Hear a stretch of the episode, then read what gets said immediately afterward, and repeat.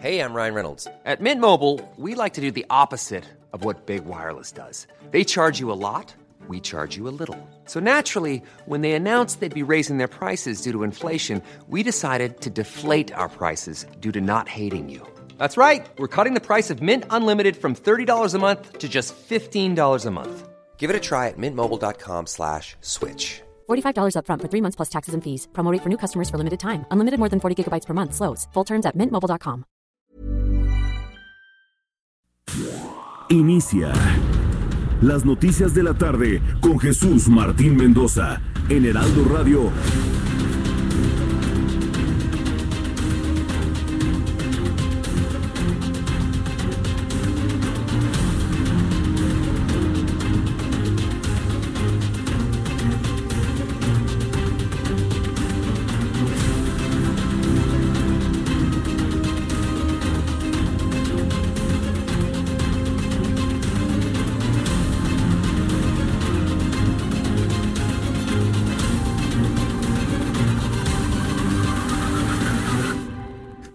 6 de la tarde en punto, hora del centro de la República Mexicana. La temperatura en este momento está en 20 grados. Entre 19 y 20 grados se encuentra en este momento la temperatura en el Valle de México. Bienvenidos. Me da un enorme gusto saludarlo a través del Heraldo Radio, a través del 98.5 de FM, 98.5 de FM en el Valle de México, 100.3 en Guadalajara, 98.5 en Tampico, 106.3 en Villahermosa, 92.1 en Acapulco Guerrero. Sea usted bienvenido al mejor programa de noticias, el más completo de la radio en toda la República Mexicana. Soy su servidor Jesús Martín Mendoza. Súbale el volumen a su radio y le invito para que escuche y conozca toda la información importante hasta este momento. De lo más destacado que le comparto esta tarde a esta hora es la entrevista y las declaraciones de la familia Levarón al Heraldo de México. La familia Levarón tendrá un encuentro con el gobierno federal para esclarecer qué pasó en el asesinato de su familia. Sin embargo, hoy en entrevista con el Heraldo Televisión y este servidor Jesús Martín Mendoza, Julián y Adrián Levarón confirmaron su reunión con Javier Sicilia de una manera dramática, al borde de las lágrimas. Adrián Levarón dijo que le llevarán las cenizas de su familia a Javier Sicilia para que los apoye en la exigencia de un esclarecimiento de los hechos. Yo quiero ir a suplicarle que también abogue por mí en su lucha, así como le supliqué a Julián que abogara por mí. Yo aquí lo traigo porque viene a ser mi abogado, le digo, ahora hay que abogar por mí. Yo te doy mis hijos calcinados y mi, mi corazón sangrando. Es lo que le quiero ofrecer a Sicilia. Yo te quiero entregar mis hijos calcinados y mi corazón sangrando, le dice Adriana Javier Sicilia. Voy a conversar con Javier Sicilia en los próximos minutos aquí en el Heraldo Radio. La más eh, importante información usted la conoce aquí en el Heraldo y yo le invito para que no se separe ni un minuto del Heraldo. Y congresistas del de Estados Unidos solicitaron al gobierno de Donald Trump para imponer el estatus de terroristas a los carteles en México y de esta manera ordenar operaciones militares, inclusive en suelo mexicano. El canciller mexicano Marcelo Ebrard respondió que esta acción es inconveniente e innecesaria. Vamos a escuchar lo que dijo el secretario de Relaciones Exteriores. El tema narcoterrorismo eh, para quienes nos están siguiendo ahorita, tiene una implicación jurídica. Consideramos, por supuesto, que todos los actos homicidas o de cualquier tipo que afectan a la sociedad son gravísimos, no necesitan adjetivos. Un homicidio es un homicidio, no importa la intención. Pero el tema narcoterrorismo tiene un impacto jurídico internacional porque hay una legislación norteamericana que posibilita cuando se declara, se determina a un grupo terrorista. Entonces se invocan esas disposiciones para actuar de manera directa. Eso por supuesto México jamás lo aceptaría. Pero yo pienso que Estados Unidos no va a ir por esa ruta porque estamos trabajando juntos y porque no estaría interesado, me parece, en dar lugar a que México invocara los mismos principios jurídicos. Eh, dicho de otro modo, no necesitas designar o clasificar un grupo específico como terrorista para que actuemos en conjunto en contra de él. Es más, pues eh, hay muchísimos casos por ejemplo, las extradiciones en curso, que demuestran que sería además innecesario. Entonces, además de inconveniente, sería innecesario. Esto es lo que dice Marcelo Ebrard, secretario de Relaciones Exteriores. Pues sí, suena sencillo, Marcelo, secretario de Relaciones Exteriores, porque en este momento Donald Trump no ha reaccionado como él reacciona.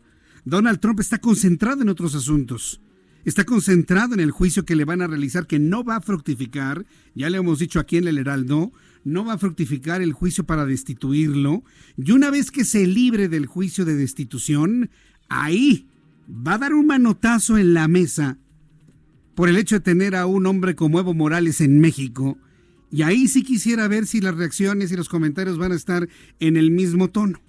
Entonces, vamos también normando criterio en función de las reacciones en Estados Unidos. Concretamente, en este momento, Donald Trump ni nos pela. No le hace caso a México en este momento. ¿Por qué? Porque está preocupado en el asunto y ocupado en el asunto de su impeachment. Impeachment, como le llaman, su juicio político para destituirlo. Una vez que lo libre, que lo va a librar bien, ¿sí? y lo va a convertir en un asunto que le abone a su campaña de reelección, entonces ahí agárrense, ¿eh? agárrense con las reacciones y las acciones, inclusive comerciales, que estarán implícitas ante esta serie de decisiones que se han tomado de manera unilateral por parte del gobierno de México.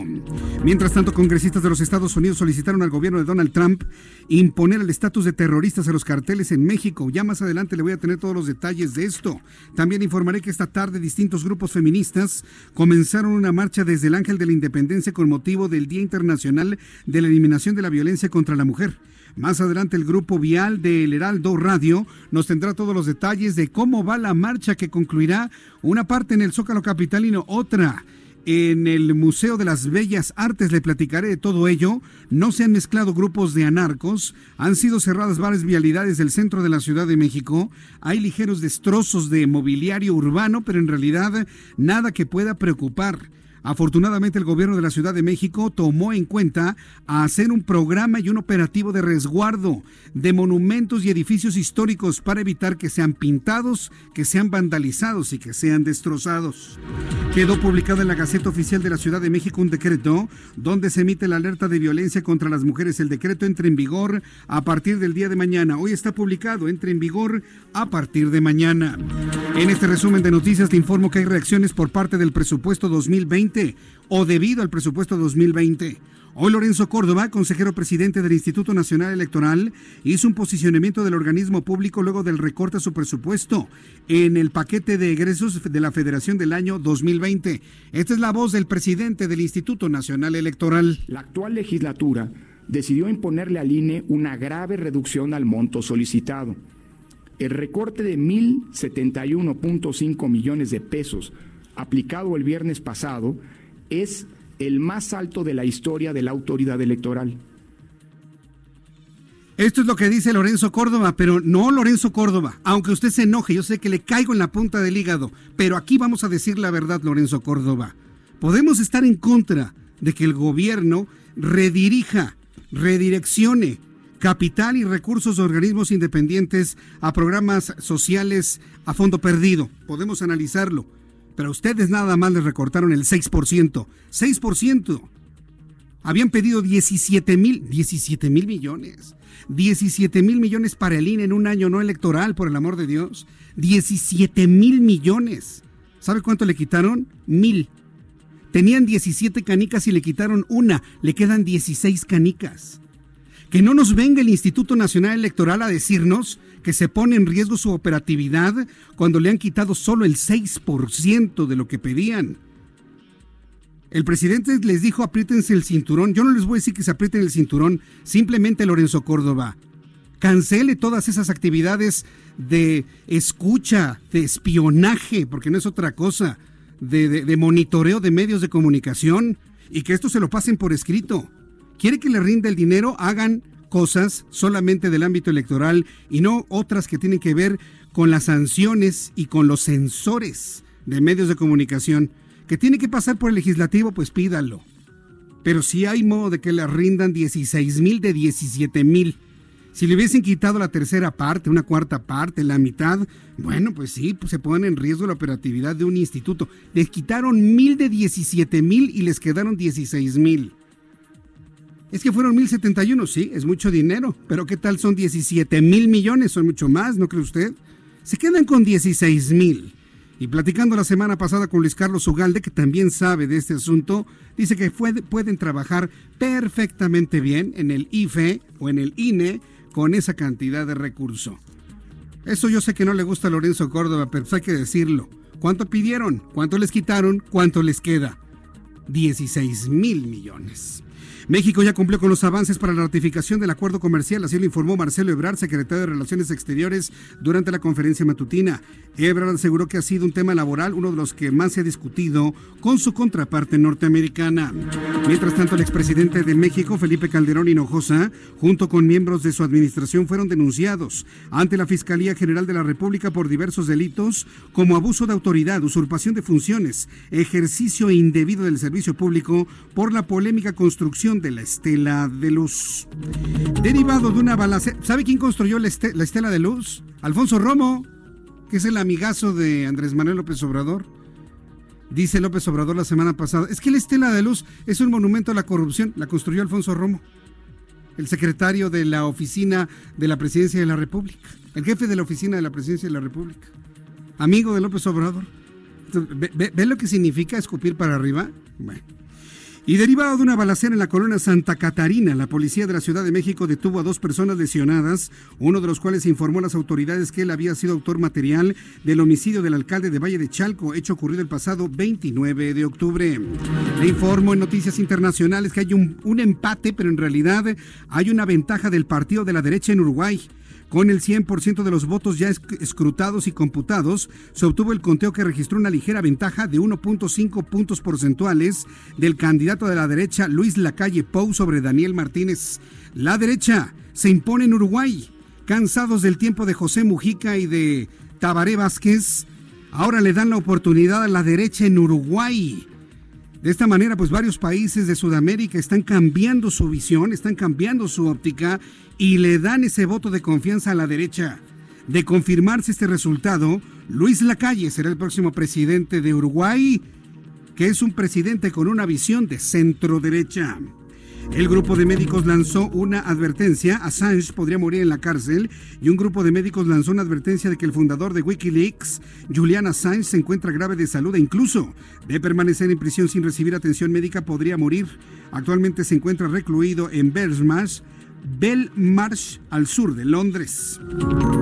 En Tamaulipas, la Secretaría de Economía dio a conocer que al cierre del tercer trimestre de 2019 el flujo de inversión extranjera directa en el Estado ascendió a 1.255 millones de dólares. También informaré que en el Estado de Jalisco, por falta de pago, 7.200 escuelas del Estado no tuvieron clases, cerca de 2.000 docentes o quienes les deben varias semanas de su sueldo, por lo que en solidaridad con ellos 57.000 maestros federales en el Estado hicieron paro de labores. Son las 6 de la tarde con 17 minutos hora del centro de la República Mexicana.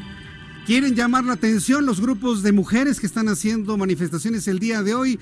Están haciendo unas ligeras fogatas, que la verdad no pasa a mayores. ¿Quién tenemos en la línea? Vamos con nuestro, vamos con nuestro compañero Daniel Magaña. Adelante, Daniel, te escuchamos. Buenas tardes. Así es, Jesús Martín, eh, pues vaya que lo hicieron. Ya se esperaba esta situación que se ha presentado en la zona de la Avenida Pascual de la Reforma.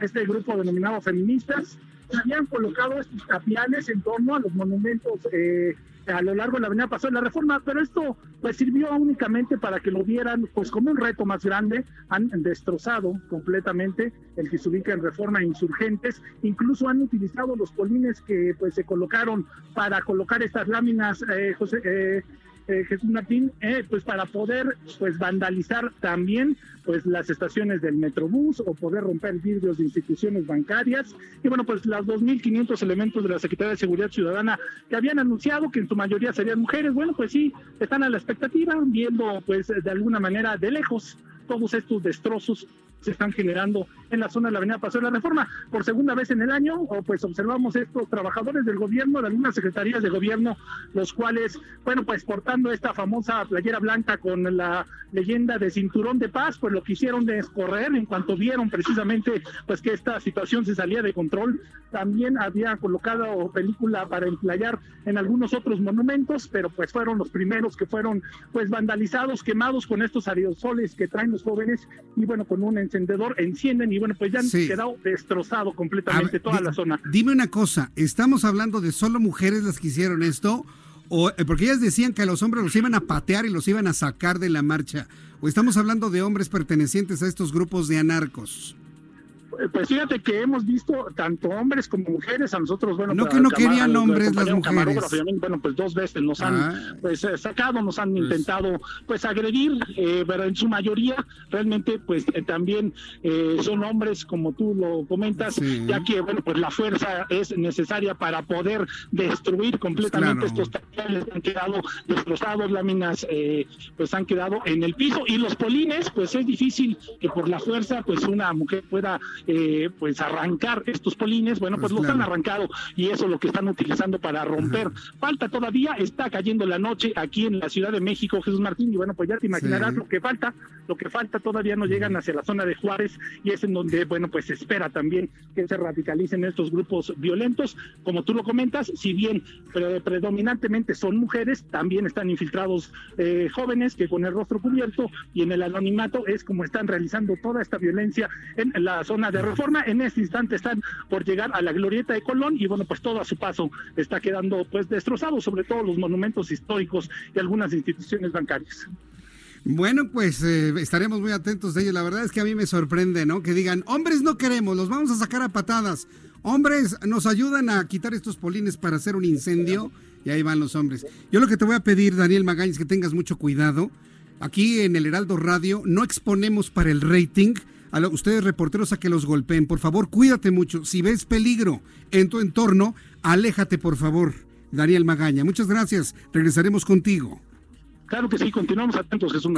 continuamos atentos. Vamos con mi compañero Israel Lorenzán, a quien se encuentra en la retaguardia de esta marcha, en donde sorprendentemente no hay grupos de anarcos que podamos identificar. Son las propias integrantes de estos grupos femeninos que están haciendo estos destrozos, estos golpeos, pero les dicen a los hombres, oye, ayúdame a destruir esto para poder hacer una fogata. ¿Tú qué estás observando, Israel Lorenzán? Adelante. Estamos ubicados aquí la zona del Paseo de la Reforma.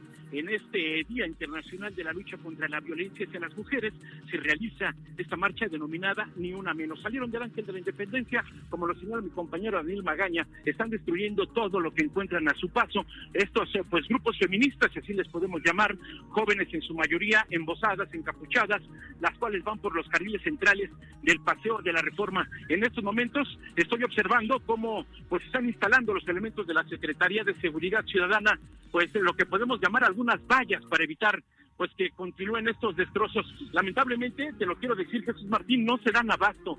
Son aproximadamente dos mil mujeres, las cuales van con dirección hacia el Zócalo Capitalino, y bueno, pues los elementos policíacos tienen que andar corriendo para proteger algunos edificios y dependencias que están prácticamente al aire libre aquí sobre el paseo de la reforma. En materia vehicular, Jesús Martín, quiero señalarte que está cerrado a partir de la Estela de Luz y con dirección hacia la zona de Bucareli. Estarán haciendo una parada precisamente a las afueras del antimonumento, esto sobre el paseo de la reforma y Bucareli, y de ahí estarán pues marchando todavía con dirección hacia el Zócalo Capitalino. Cerrada la circulación a través de la zona de Florencia, a la altura de la Glorieta de la Palma, más adelante en Insurgentes, también, por supuesto, está cerrado el eje 1 poniente en su tramo guerrero a la altura de Bucareli con dirección hacia Avenida Chapultepec. Son muy pocas las alternativas para nuestros amigos que, pues, esta tarde se desplazan a calles del centro histórico. Definitivamente, la recomendación es, si no tienen nada que hacer en calles del centro histórico, evitarlo a toda costa, Jesús Martín. Las alternativas son muy pocas. Hay que recomendarles circuito interior, Puente de Alvarado, la Ribera de San Cosme y, por supuesto, también Avenida Chapultepec para, pues, incorporarse hacia la zona de Extendar Lázaro Cárdenas, el cual hay que decirlo en este momento todavía está funcionando para nuestros amigos que van con dirección hacia el circuito interior. Avenida Juárez en este momento está siendo ya cerrada por elementos policíacos. Jesús Martín nos están pidiendo que nos recorramos un poco en la motocicleta, porque estas jóvenes pues no quieren ver a toda costa a ningún hombre en esta ¿Cómo no? ¿Cómo no si les están pidiendo que les ayuden ahí con las maderas y los polines, Israel? O sea, no te pues quieren ver a ti, pero si necesitas hacer un trabajo de fuerza, te van a llamar para que les ayudes. Definitivamente sí, ya lo señalaba mi compañero, se necesita tener mucha fuerza para hacer los destrozos que han pues estado haciendo en parabuses.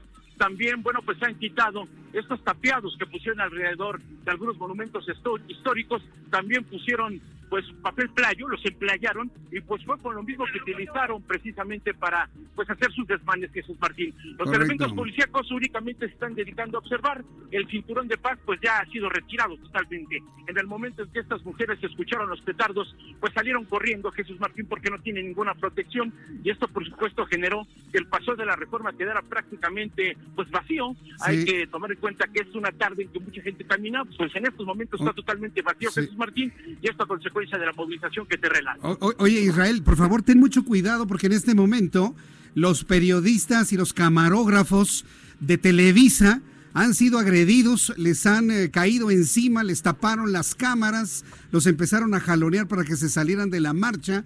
Por favor, te voy a pedir a ti en este momento, Israel, que tengas mucho cuidado. Nuestros camarógrafos y tú, por favor, eh, eh, no has tenido agresiones a tu persona, ¿verdad? En este momento. En este momento no, intentaron corrernos hace algunos minutos a la altura de insurgentes, se nos acercaron, pues sí, con estos sprites para ponernos en los teléfonos y corriéndonos. Por suerte, bueno, pues tuvimos que arrancarnos en la motocicleta, pero claro que sí estamos a distancia previniendo cualquier incidente con estas jóvenes, Jesús Martín. Bien, pues eh, muchas gracias por la información, Israel. Cuídate mucho, por favor. Muchas gracias. Hasta luego. Nosotros estamos aquí en el Heraldo pidiendo a nuestros reporteros que se resguarden José Arturo García, quien es el coordinador de reporteros eh, urbanos, está muy pendiente precisamente de que estén bajo resguardo nuestros compañeros periodistas. De ninguna manera utilizaremos una agresión en su contra para generar audiencias, de ninguna manera. Y bueno, pues les pedimos que se mantengan a lo lejos. Ya algunos eh, reporteros de algunas televisoras han sufrido, pues no agresiones como tal, pero sí empujones y una exigencia total para poder eh, dejar de grabar y transmitir lo que sucede en estos momentos en el cruce de Juárez y Paseo de la Reforma. En este punto se encuentra ya lo que es la primera parte de esta marcha, que ha resultado verdaderamente violenta. Créame que yo en lo personal no creí que resultara así, porque hicimos llamados, e inclusive la propia, el propio gobierno de la Ciudad de México, consciente de que esta marcha se podría contaminar de anarcos, eh, realizaron trabajo de inteligencia y de resguardo para evitar que esto se resultara de esta manera, pues resulta que no, que son precisamente las mismas mujeres las que en esta protesta han provocado todo aquello que no queríamos que sucediera. ¿Por qué no queremos que sucediera? ¿Por qué es más importante el monumento? Claro que no, sino porque eso desvirtúa el mensaje y la exigencia que ellas buscan. Ese es el asunto y parece que no se entiende. El monumento se repara, el monumento se lava, el monumento se limpia. Lo que no se lava y no se limpia es la violencia generada por quienes piden menos violencia. El presidente de la República, digo, por si hay mujeres que adoren a Andrés Manuel López Obrador, dicen que el fuego no se combate con fuego, que la sangre no se limpia con sangre. Bueno, pues lo mismo les decimos. La violencia no se elimina con más violencia. Esto es lo que le decimos a estos grupos, que tengan calma, que este tipo de acciones lo único que provocan es que se desvirtúe el movimiento, que no se entienda el reclamo legítimo que ellas tienen. Por ejemplo, el monumento a Colón lo están en este momento incendiando, y son mujeres nada más. Están incendiando en este momento con lo que pueden el monumento a Cristóbal Colón, han empezado a romper todas las, han empezado a romper todas las luminarias, todos los focos, empieza un proceso de vandalismo tremendo y son mujeres. Aquí verdaderamente estoy sorprendido. Lo que había ocurrido la vez pasada era que grupos de anarcos se habían mezclado con la marcha y e, ellos eran los que habían provocado todos estos destrozos, pero no. En este momento, inclusive, ellas mismas le están pidiendo a los hombres camarógrafos que se alejen del lugar. Los empujan, les tapan la cámara, les gritan, les exigen. Por eso insistimos en que nuestros compañeros reporteros informan, reportan, están al tanto, pero a una distancia prudente para evitar agresiones en su persona. Son las 6 de la tarde con 24 minutos hora del centro de la República Mexicana. Abro un espacio en esta información para saludar con muchísimo gusto a Javier Sicilia, activista, poeta. Javier Sicilia, me da mucho gusto saludarlo. Bienvenido. Buenas tardes. Buenas tardes, Jesús. Buenas tardes al auditorio. Desde las dos y media de la tarde que tuve oportunidad de platicar con eh, Julián y Adrián Levarón, supimos que iba a tener un encuentro con usted. ¿Cómo resultó este encuentro? ¿Cómo encontró esta charla? ¿Confían mucho en usted, Javier Sicilia? Pues antes que nada fue el, el abrazo que nos debíamos, el llorar juntos esta tragedia también es la tragedia del país, porque detrás de la masacre de la familia de Barón están cientos de miles de familias destruidas, destrozadas, eh, secuestros, asesinatos, feminicidios, etcétera, etcétera. Y después acordamos que ellos estarán encabezando la marcha que estamos llamando para enero y que pues trazaríamos la ruta juntos y que las demandas son precisamente para que los que no entienden las intenten entender y se quiten la ceguera ideológica o, otras cosas que no los dejan entender o escuchar, que esta no es una marcha contra el presidente, es un llamado a la unidad nacional, es un llamado a bajar nuestras propias violencias y un llamado al presidente a que retome la agenda de justicia y paz que habíamos pactado y que tiene como base la justicia transicional y la ponga como agenda fundamental de la nación y una a la nación en torno a eso para detener y construir una verdadera política de Estado que pueda detener eh, poco a poco, pero con una seriedad profunda y como prioridad de la nación, la paz, la justicia, la verdad y la seguridad. Eh, las acciones eh, en las cuales acompañará Javier Sicilia a la familia Levarón, concretamente en qué consistirán. Sabemos que mm, han pedido desde el gobierno federal que usted no esté en la reunión del próximo 2 de diciembre. Pero ¿cuál va a ser el acompañamiento y los apoyos de Javier Sicilia y la familia Levarón en esta jornada de exigencia por un esclarecimiento de los hechos? Pues he estado ahí, mi apoyo ha estado desde la carta que envía Julián, después la carta, mi tercera carta al presidente que se publicó en proceso y en la página del movimiento, un llamado próximamente a, que, aquellos que no entendieron y que, que han respondido con una violencia y una difamación y una crueldad verdaderamente grave. Y pues me apoyo, ahí estaremos eh, siempre respaldando a, la familia de Barón. Y, caminaremos juntos en enero con esta agenda que, ya está marcada de alguna manera en, la carta al presidente. Caminarán en conjunto en, esta exigencia de esclarecimiento, pero también de manera literal, ¿verdad? Habrán de marchar, habrán de ir, habrán de venir. Caminar, nosotros llamamos esto caminar, porque la marcha tiene un tema de orden militar, de guerra. Nosotros no queremos guerra, queremos una política de Estado profunda, correcta y una unidad de la nación para enfrentar este horror, esta tragedia y esta emergencia que estamos viviendo. Fíjese qué interesante lo que me está diciendo Javier Sicilia, caminar en unión, en concordia para poder... Y, hoy, en este día en el que se conmemora en todo el mundo la eliminación de la violencia contra las mujeres, tenemos un país crispado, tenemos una ciudad crispada. En este momento hay una cantidad de manifestaciones que, eh, muy, muy, muy violentas, muy violentas en la Ciudad de México. Eh, se antoja difícil encontrar los espacios de unidad y de concordia para el diálogo y la conciliación, la pacificación, Javier. Sí, está sumamente difícil y creo que el presidente tiene que cambiar su discurso, tiene que llamar a la unidad, no tiene que polarizar ¿no? La polarización y las consecuencias de una política deshilachada de seguridad, pues está generando esta crispación, ¿no? Entonces el presidente tiene la obligación, y ese es un llamado también al presidente y a la gente de Morena y a la gente de los partidos y a gente que está muy enojada, que no podemos estar incurriendo en esto, porque eso es caminar en torno a lo que queremos erradicar, que es la violencia, ¿no? Entonces, el presidente tiene una responsabilidad grande, tiene que cambiar su discurso y tiene que llamar a la unidad, tiene que llamar a bajar las tensiones y a ponernos a todos en sintonía para enfrentar a ese único enemigo, el único enemigo del presidente, el único enemigo de la nación, el único enemigo de todos se llama la violencia y la injusticia. Entonces, hay, pero el presidente tiene la capacidad de hacerlo, tiene el lugar, es el presidente de la República y habla todos los días a la nación, que nos hable en este tema. Eso es lo que le pedimos. Eh, entonces, hoy se abrazaron, lloraron, establecieron una, agenda de, actividades a partir de enero. ¿Qué, más se dijeron la familia Levarón y Javier Sicilia? Pues nada más, este, nuestro dolor, nuestro sufrimiento, el sufrimiento de todos, el sufrimiento de una nación y la necesidad de mantener una posición moral correcta para llamar a esa unidad y para llamar a una a una política de Estado profunda, correcta y prioritaria eh, en la nación entera. ¿no? el llamado al presidente es un llamado a todos, gobernadores, cámaras, este, grupos este, sociales, a todos, ciudadanos de a pie, a todos. Me gustó este concepto de posición moral correcta. Vamos a insistir en ello, Javier Sicilia, y denos la oportunidad de seguir muy de cerca el trabajo y activismo de Javier Sicilia junto con la familia Levarón de ahora en adelante, eh, que sin duda se va a convertir en la voz de ustedes y de muchos que no tienen la mediatización de sus eh, de, estas tragedias, pero que están viviendo en carne propia una tragedia similar o más fuerte. Javier Sicilia, muchas gracias por este tiempo. Gracias, Jesús. Gracias. Un abrazo a todos al auditorio. Fuerte abrazo. Gracias. Que le vaya muy bien. Es Javier Sicilia. Lo ha escuchado usted aquí en el Heraldo Radio.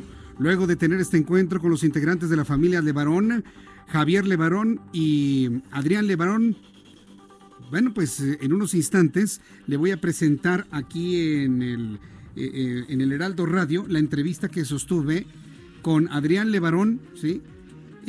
con Javier Levarón y con toda la familia, los dos integrantes de esta familia que estuvieron hoy en nuestro estudio. Usted escuchó la entrevista antes que nadie, la escuchó en televisión. Voy a repetir después de los anuncios esta charla. Los Levarón se han mantenido como hombres incólumes, fuertes hasta ahora Hoy en la entrevista en televisión por momentos sentía que se nos quebraban en llanto al recordar la tragedia, pero sobre todo el coraje la impotencia de no tener una certeza de qué fue lo que ocurrió. Por increíble que le parezca a usted, no tienen una claridad de quiénes fueron los asesinos de su familia, de sus hermanas, de sus sobrinos, de sus nietos, niños pequeños, bebés. No tienen idea. No saben si fue la política, no saben si fue el narcotráfico, si fue el crimen organizado, si fueron los mormones. Me descartaron completamente que su filiación religiosa y de fe les, eh, les haya significado una tragedia de esta naturaleza. Después de los anuncios, haremos un corte informativo de lo que está ocurriendo en el Zócalo Capitalino con nuestros compañeros reporteros urbanos. Y después le voy a presentar esta entrevista, que es un documento valiosísimo para poder entender y comprender lo que está viviendo esta familia, que es la voz, es la punta del iceberg de lo que suceden y sufren muchas familias en nuestro país. Voy a a los mensajes y regreso enseguida. Le invito para que me escriba a través de mi cuenta de Twitter, arroba Jesús Martín MX. Escuchas a Jesús Martín Mendoza con las noticias de la tarde por Heraldo Radio, una estación de Heraldo Media Group. Heraldo Radio, la H que sí suena y ahora también se escucha.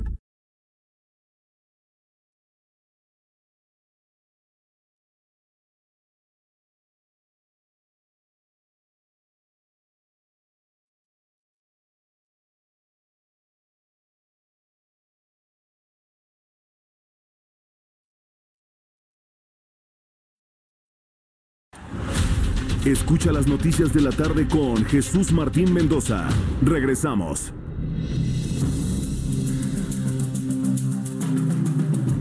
Son en este momento ya las 6 de la tarde con 36 minutos. Escucha usted el Heraldo Radio. Yo soy Jesús Martín Mendoza y le acompaño con las noticias. Aquí en la capital de la República, la vanguardia de la marcha feminista en conmemoración del Día Internacional eh, contra la Violencia a las Mujeres ha llegado ya a la zona del eje central y también eh, Avenida Juárez, donde se encuentra el Palacio de las Bellas Artes. Todo se encuentra resguardado, todo está fuertemente custodiado para evitar pintas y destrozos en los monumentos y en los edificios.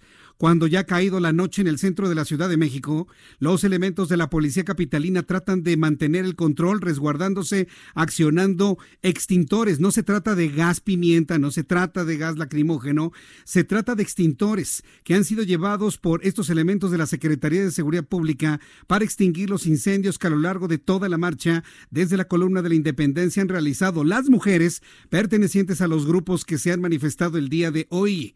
A lo largo de todo este, este trayecto mujeres con pancartas, con cruces, con leyendas, están reclamando justicia y están exigiendo la eliminación total de la violencia en contra de las mujeres.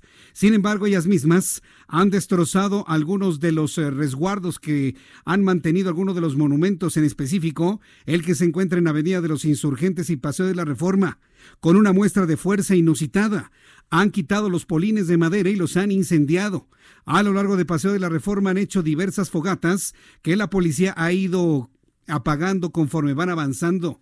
Miles, decenas de miles de mujeres marchan en este momento en el cruce de Avenida Juárez y Paseo de la Reforma, Avenida Juárez y la calle de López, Avenida Juárez y Lázaro Cárdenas. Tratan de ingresar a las calles del centro de la Ciudad de México rumbo al Zócalo Capitalino. Las imágenes que llegan a la mesa de trabajo del Heraldo Media Group son verdaderamente impresionantes. Un cuerpo policíaco únicamente con cascos y con escudos, tratando de contener a personas que están armados con aerosoles y les prenden fuegos, armados también con bats, con palos, con martillos, rompen toda la publicidad que encuentran a su paso. Con las consignas de no queremos hombres, no queremos hombres, algunos valientes camarógrafos y periodistas, tanto nacionales como internacionales, van siguiendo la marcha en toda su trayectoria, desde la vanguardia hasta la retaguardia. Ahí nuestros compañeros reporteros están en este momento tratando de comunicarse al Heraldo Media Group. Sin embargo, la concentración de llamadas telefónicas en la zona ha hecho prácticamente imposible la comunicación vía celular en estos momentos desde el centro de la Ciudad de México. Decenas de personas siguen marchando, se siguen integrando hacia el gran contingente que ya se encuentra sobre la avenida Juárez, en el centro de la Ciudad de México. Esto sucede en vivo y en directo en este momento y el Heraldo Media Group muy pendientes de todo lo que está ocurriendo. La marcha y la manifestación está siendo vista por miles de personas que transitaban por el centro de la Ciudad de México, que salían de sus trabajos, que ya iban a casa, que se dirigían al metro, completamente sorprendidos y azorados por los gritos, por la desesperación de estos grupos, se mantienen bajo el resguardo de los cordones de seguridad implementados por la Secretaría de Seguridad Pública.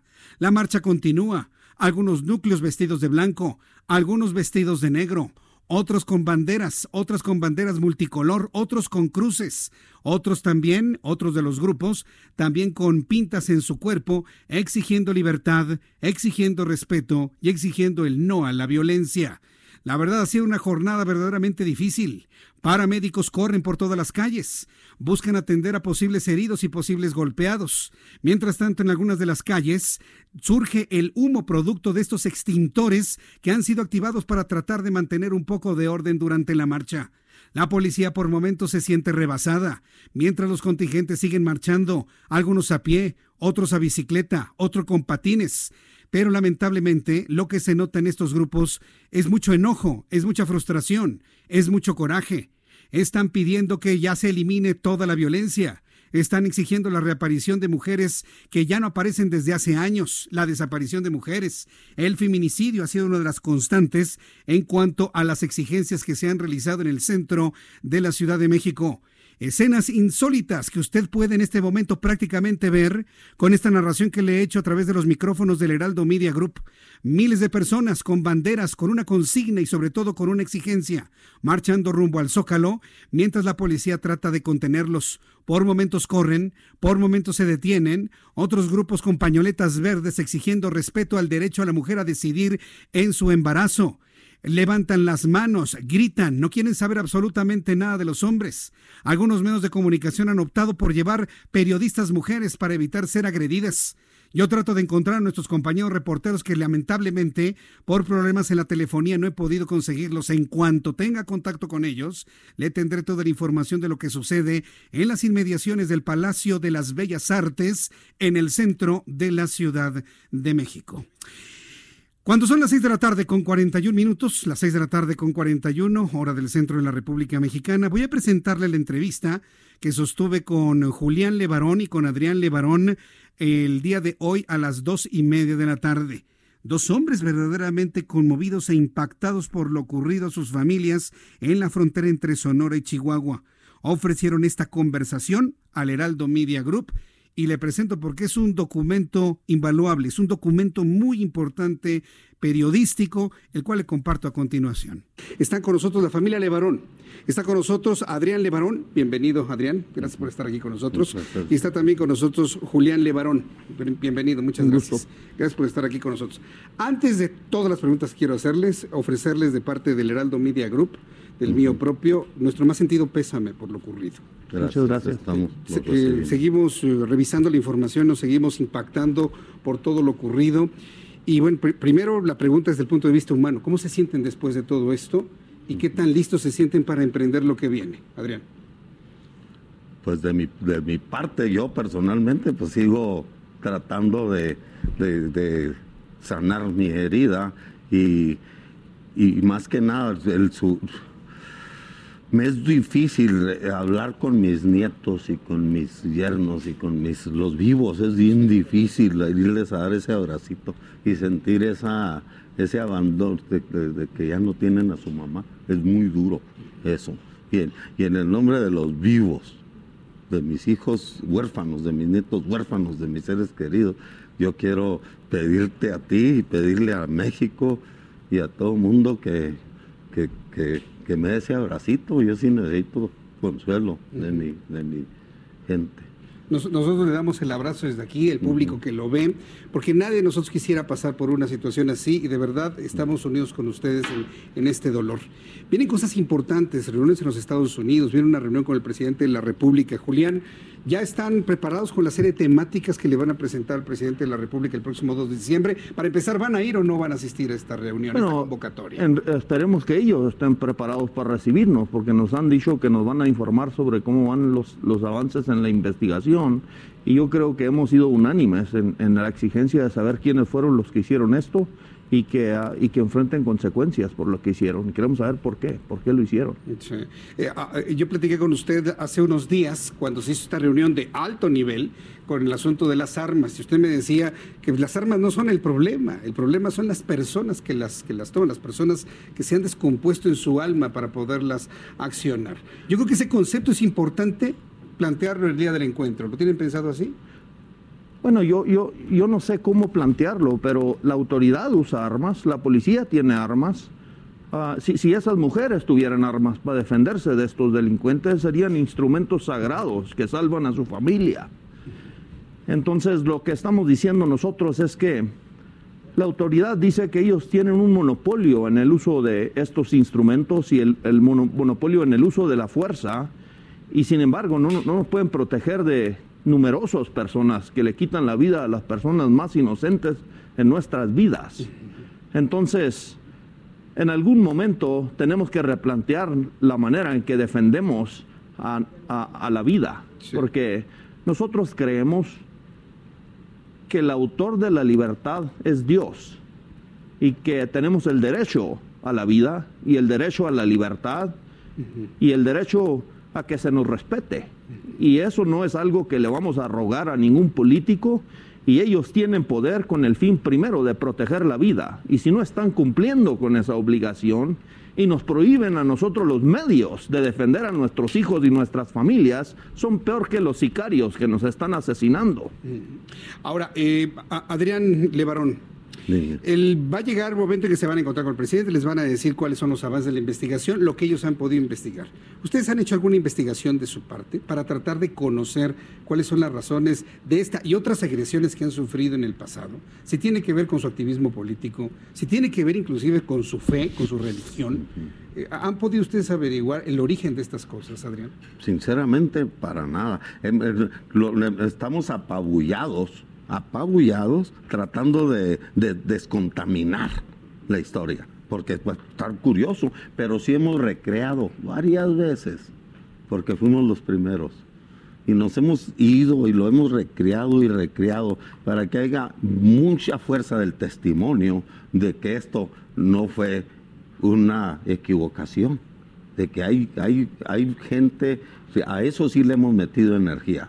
Y tenemos, yo me siento ahorita una autoridad en, cómo pasaron las cosas. No por qué, Eso yo no, no sé ni cómo empezar. O sea, no podrían decir si fue un problema de carácter político, un activismo específico, si bien inclusive de la propia religión, de, los grupos de mormones, si tuvieron algún conflicto con algún grupo de narcotraficantes. ¿No lo saben? ¿No, tienen alguna idea?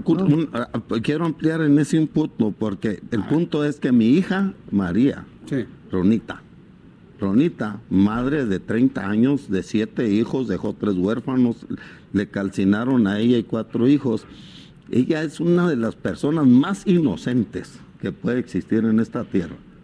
Así. Y yo me uno a esa inocencia.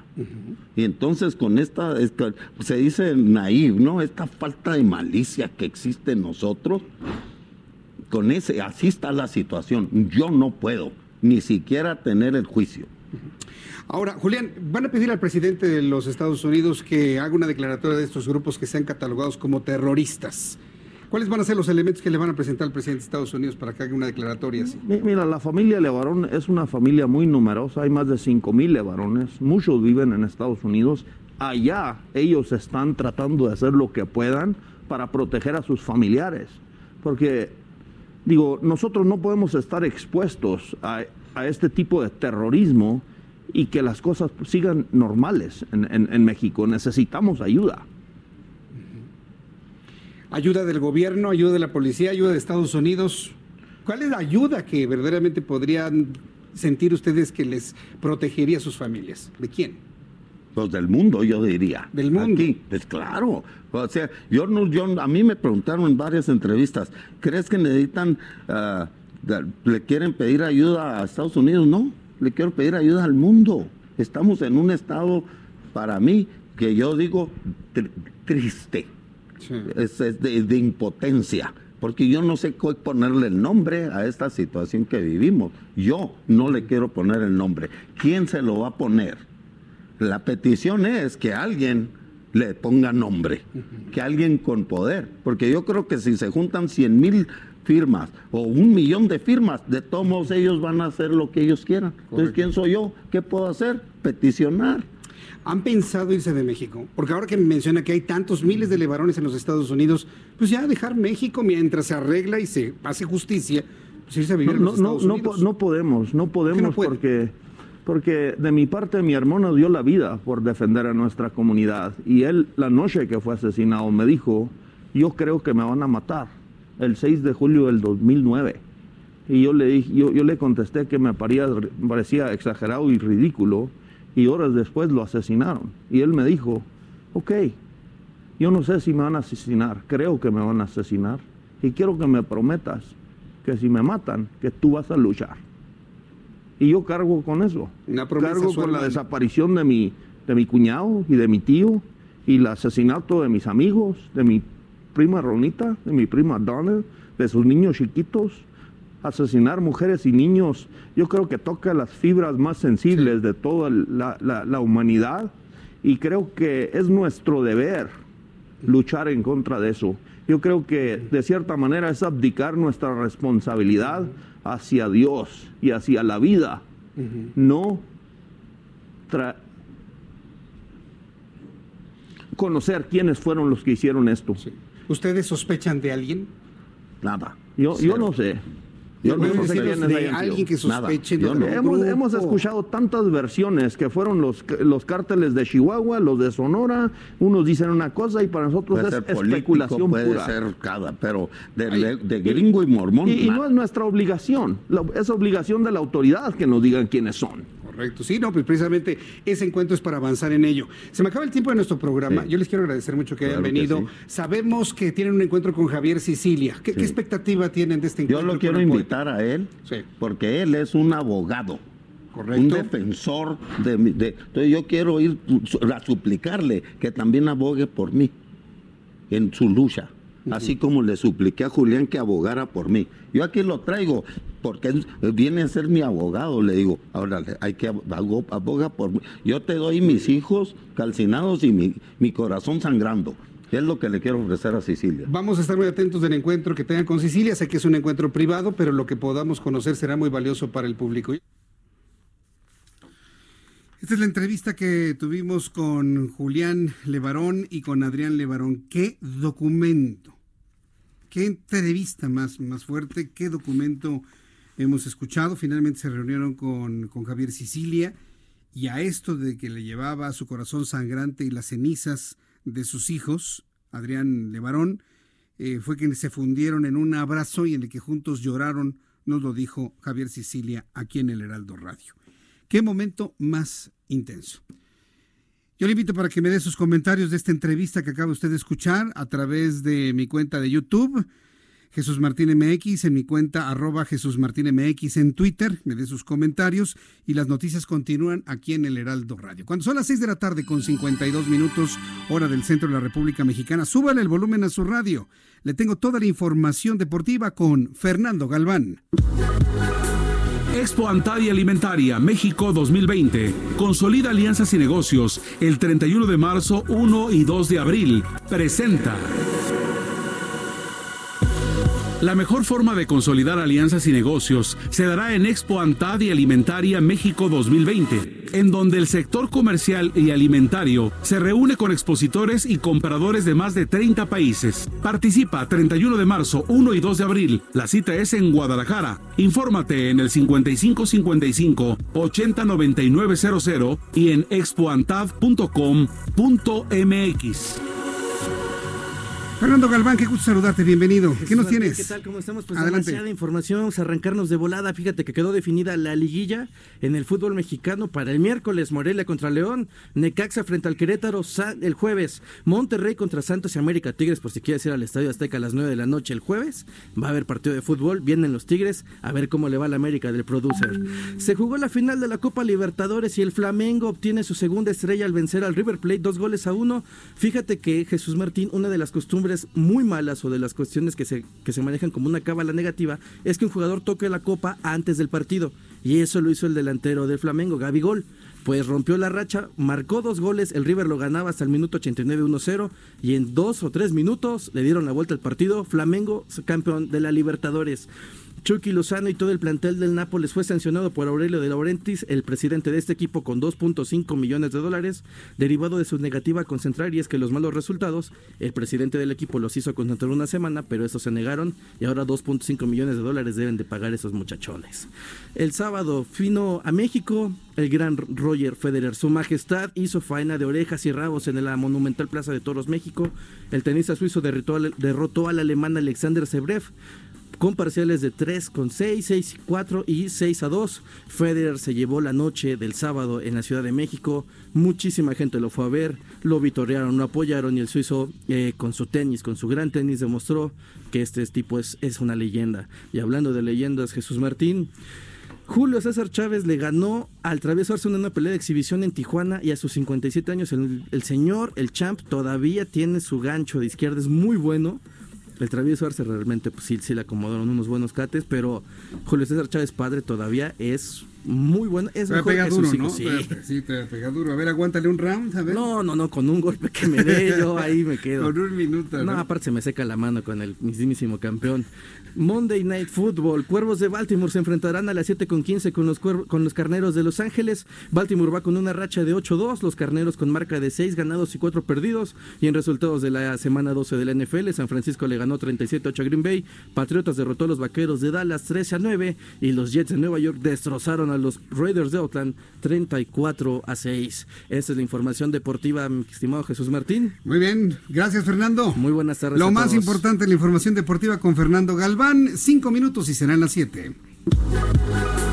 Expo Antadia Alimentaria México 2020. Consolida alianzas y negocios el 31 de marzo, 1 y 2 de abril. Presentó.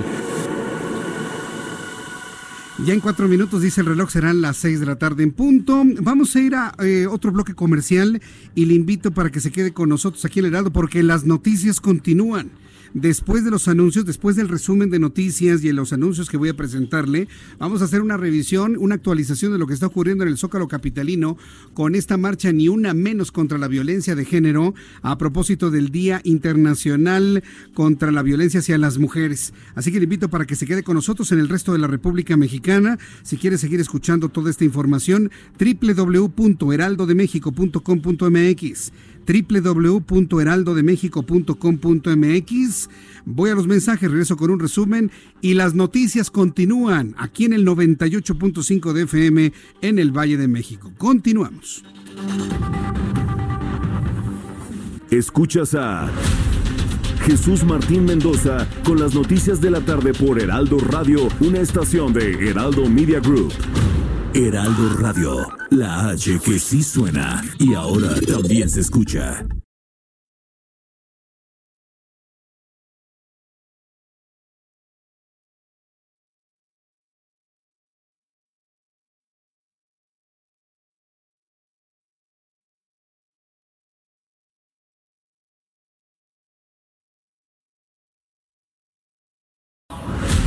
Escucha las noticias de la tarde con Jesús Martín Mendoza.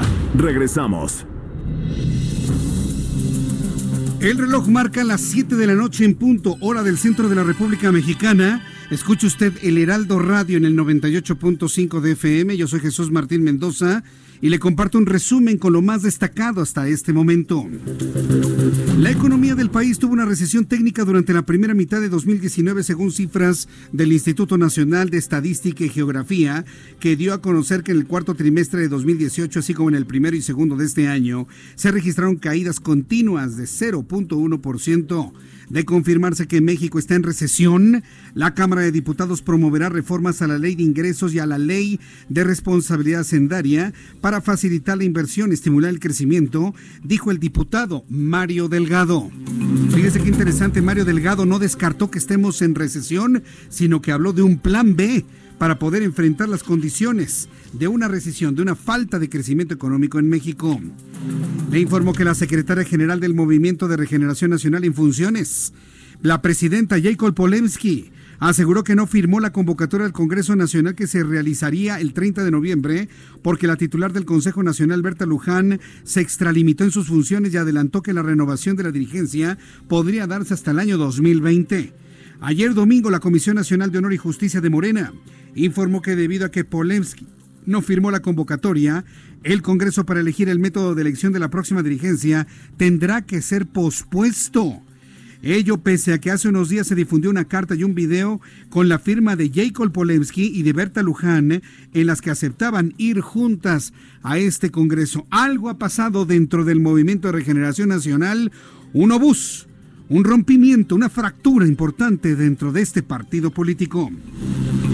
La Comisión de la Inteligencia de la Cámara de Representantes prepara un informe de juicio político para presentarlo a la Comisión de Asuntos Jurídicos de la Cámara Baja, poco después de que el Congreso regrese del Día de Acción de Gracias, que es el próximo jueves. A través de una carta, Schiff expone evidencias sobre su comisión, recopiló 17 declaraciones privadas y cinco audiencias públicas sobre la investigación de los demócratas a las comunicaciones entre, el, entre Donald Trump y su homólogo en Ucrania. Así que el reporte de juicio político a Donald Trump después del Día de Acción de Gracias, para que usted no esté preocupado durante estos días, hasta después del jueves veremos cómo giran. En más internacionales, el Tribunal Constitucional de Perú declaró este lunes fundado un recurso que pidió libertad del líder opositor a Keiko Fujimori en prisión preventiva desde hace más de un año, mientras que se le investiga por un presunto lavado de activos vinculados con la empresa brasileña Oderbrecht. Ante la polémica que se ha generado, Blume admitió que se trata de uno de los casos más relevantes que vienen concitando la atención y que vienen concentrando la atención de toda la colectividad peruana y extranjera, pero se tomó tras un debate amplio con altura sereno y sin restricciones. Continúa la marcha, ni una menos contra la violencia de género por las calles del centro de la Ciudad de México. Lamentablemente, más que el objetivo de la marcha, han prevalecido otra vez las pintas, los destrozos, las fracturas y los empujones. Más adelante le tendré en el Heraldo Radio todo lo que se está diciendo en las arengas, ya en el punto final de esta marcha que inició a las 5 de la tarde desde la columna del Ángel de la Independencia. Estas son las noticias en resumen. invito para que siga con nosotros. Yo soy Jesús Martín Mendoza.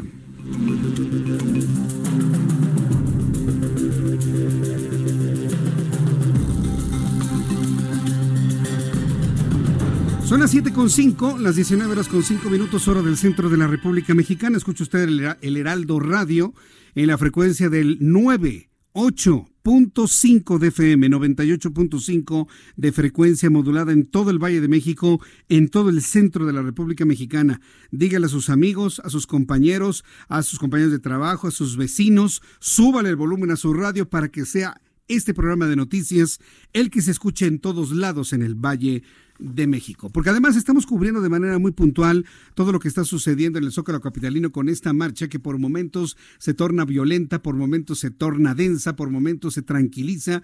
Vamos con nuestro compañero Daniel Magaña. Tenemos a nuestro compañero Daniel Magaña quien nos informa hasta dónde ha llegado ya esta marcha. Daniel, adelante, te escuchamos. En este momento nos ubicamos en la calle de Isabela Católica el 5 de mayo. Justamente en este punto va ingresando otro de estos contingentes. Pues va, como hemos dado cuenta, pues por estos colectivos feministas se puso de manifiesto sobre todo al llegar al monumento a Cuauhtémoc, donde arrancaron todos estos tapiales para utilizarlos como proyectiles pues contra para romper vidrios, eh, también pues al caer la noche, Jesús Martín, ya al ingresar hacia la zona de la avenida Juárez, pues este pues eh, grupo pues arremetieron contra las puertas de cristal de giros mercantiles que no tenían tapiales de protección. Aquí hubo un enfrentamiento con algunos policías que intentaron impedirlo, y intentaron, porque realmente no lo consiguieron, ya cuando estaban destruidos todas las ventanas, todas las puertas de cristal de estos mercantiles, este pues, grupo avanzó, se dividió, o, eh, pues este grupo eh, ya ingresado el grupo más fuerte ha ingresado hacia la zona del Zócalo. Aquí, bueno, pues podemos escuchar todavía que algunos grupos rezagados, algunos de ellos pues eh, todavía con el rostro cubierto, eh, pues son los que van ingresando eh, hacia la zona del primer cuadro. A lo largo de toda esta avenida todavía no tenemos pues la apertura de la avenida Paseo de la Reforma, ya que pues quedaron muchos destrozos en toda esta zona, pero bueno, pues ya la, la, retaguardia de este grupo, bueno, pues prácticamente está por ingresar del eje central hacia 5 de mayo y bueno, pues ya concentrarse en la zona del zócalo de la ciudad. Jesús Martín. Correcto. Bueno, pues Daniel, estaremos muy atentos de ello. Ha sido muy difícil la comunicación contigo a través del celular. Eh, eh, eh, has tenido este tipo de problema también tú de comunicación, ¿verdad? Hay muchas personas, periodistas que están tratando de comunicarse desde esa zona.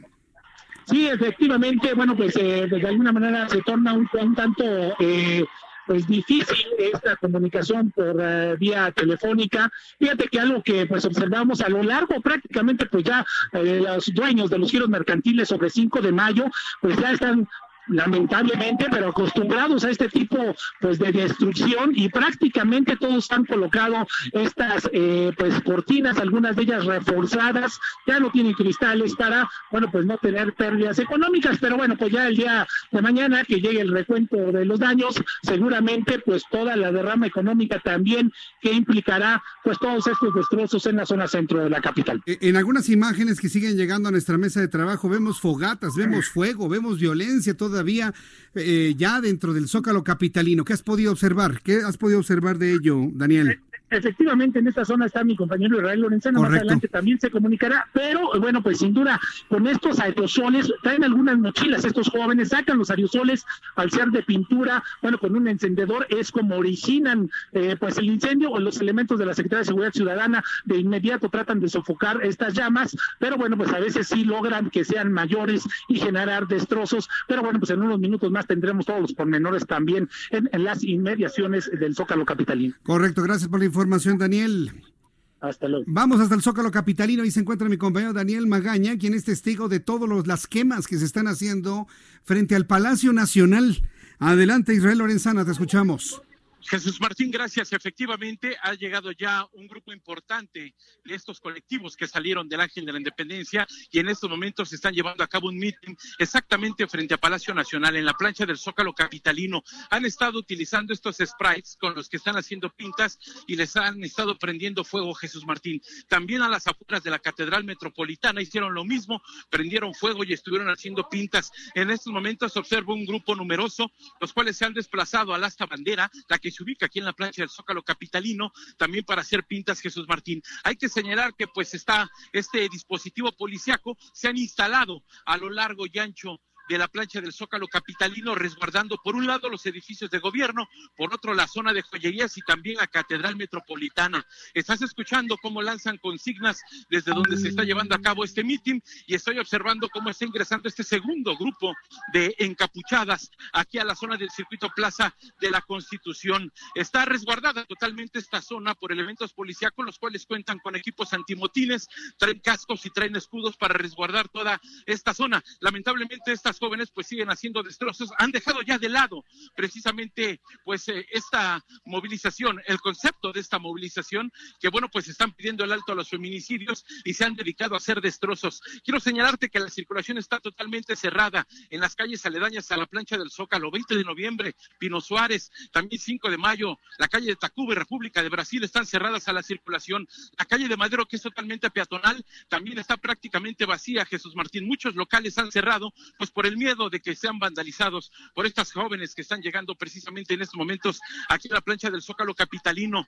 Hay pues que señalar que estuvieron pues eh, prácticamente corriéndonos con estos aparatos con los que dan eh, pues eh, toques eléctricos, Jesús Martín. Tuvimos que hacernos a un lado porque nos pedían que nos retiráramos y comenzaron pues a, a amedrentarnos con estos equipos que utilizan precisamente de toques eléctricos para que nos retiráramos y continúan en estos momentos haciendo pintas en la plancha del Zócalo Capitalino Jesús Martín. Así que bueno, pues hay que evitar a toda costa transitar por este punto para nuestros amigos automovilistas que nos escuchan, hay que evitar a toda costa ingresar a las calles del centro histórico. Este pues grupo importante que está ingresando a través de 5 de mayo al circuito Plaza de la Constitución se dirigen hacia donde está este meeting y bueno, pues esperemos que esto no pase a mayores Jesús Martín porque las cosas están pues literal que arden aquí en el Zócalo Capitalino. Definitivamente. A ver, explícanos una cosa, Israel Lorenzana. Las eh, integrantes de estos grupos femeninos que te han pedido que te alejes de una manera violenta o si no te dan toques, ¿es porque eres reportero o porque eres hombre?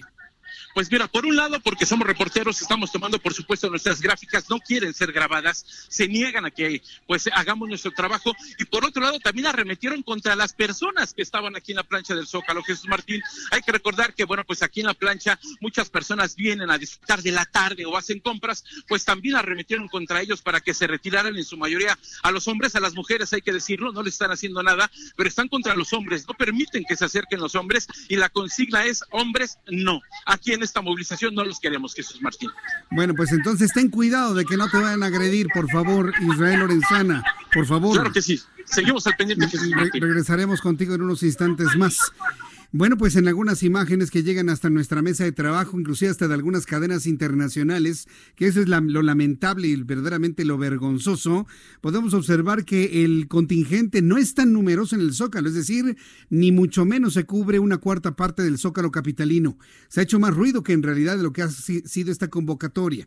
Hay que tomar en cuenta que algunos grupos ya se fueron por otras calles y empiezan ya a diseminarse, ya empieza a a irse la gente hacia las estaciones del metro. Empiezan a caminar lentamente mientras en un templete muy eh, acondicionado apenas han gritado estas consignas eh, en contra de la violencia hacia las mujeres en este día en donde de manera internacional se está conmemorando este un día mundial contra la violencia hacia las mujeres en lo que se ha denominado la marcha ni una menos. Ya empieza, digamos, como a bajar el ánimo, mientras en el Zócalo Capitalino hicieron una fogata y están quemando pues cosas cosas que hasta banderas están quemando. Entonces, pues bueno, pues ya finalmente quemarán, limpiarán, se terminarán. Y aquí el asunto es qué queda, qué queda, digamos, para legislar, ¿Qué queda para reflexionar? ¿Qué queda para aplicar después de una manifestación como esta? Sorprendentemente no hay grupos de anarcos, sorprendentemente no los hay. Han sido precisamente los grupos femeninos los que han emprendido eh, este tipo de manifestaciones. En algunas de las manifestaciones que desde mi punto de vista resultan más atendibles, una mujer sentada en el suelo, en el zócalo capitalino, enciende veladoras en la memoria de las mujeres que han sido asesinadas durante los últimos años. Y expresiones como estas hemos podido observar a lo largo de toda esta tarde. Son las 7.14, las 7.14 hora del centro de la República Mexicana. En la línea telefónica, Marinés Mesta Orendain. Ella es coordinadora técnica de la iniciativa Spotlight y coordinadora de la iniciativa para prevenir y detener los feminicidios. Marinés Mesta, me da mucho gusto saludarla. Bienvenida, muy buenas tardes. Muy buenas tardes a ti y a todo tu auditorio. Un gusto estar con ustedes. Gracias igualmente. Y nosotros muy sensibilizados en que permee es el, el, mensaje central, la reflexión central de un día internacional como hoy y de las marchas que hoy se generan. Sin embargo, pues nuevamente se desbordaron los ánimos en la Ciudad de México y se hicieron este tipo de acciones. Una primera reacción, un primer comentario, María Inés Mesta, de la marcha del día de hoy y del significado profundo de un día como hoy a nivel internacional. Bueno, el mensaje creo que sería que no debemos de desviar la atención de la problemática que nos une el día de hoy, eh, de la exigencia que existe de acabar con la violencia contra niñas y mujeres. Eh, desde la iniciativa Spotlight, que es una iniciativa que se lanza a nivel global, es una iniciativa conjunta entre la Unión Europea y las Naciones Unidas. Lo que, lo que se busca es poner el foco sobre todas las formas de violencia que existen contra las mujeres, no solo en México, sino en el mundo. Es una, es una iniciativa eh, que dependiendo del lugar donde se está trabajando, el tipo de violencia que se ataca. En el caso de África, por ejemplo, que es uno de los eh, continentes en los que está la iniciativa, se ataca toda la parte de mutilaciones genitales, matrimonios tempranos, prácticas nocivas. En Asia se está trabajando sobre el tema de trata de mujeres y niñas y en México y Latinoamérica otros cuatro países, además de México, que son Honduras, Guatemala, El Salvador y Argentina. La problemática que queremos visibilizar y sobre la que vamos a trabajar es sobre la problemática del feminicidio.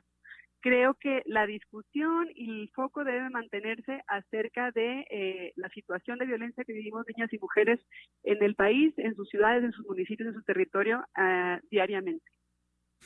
Ahora, eh, eh, todas estas acciones y estos mensajes tienen que traducirse en acciones legislativas concretas.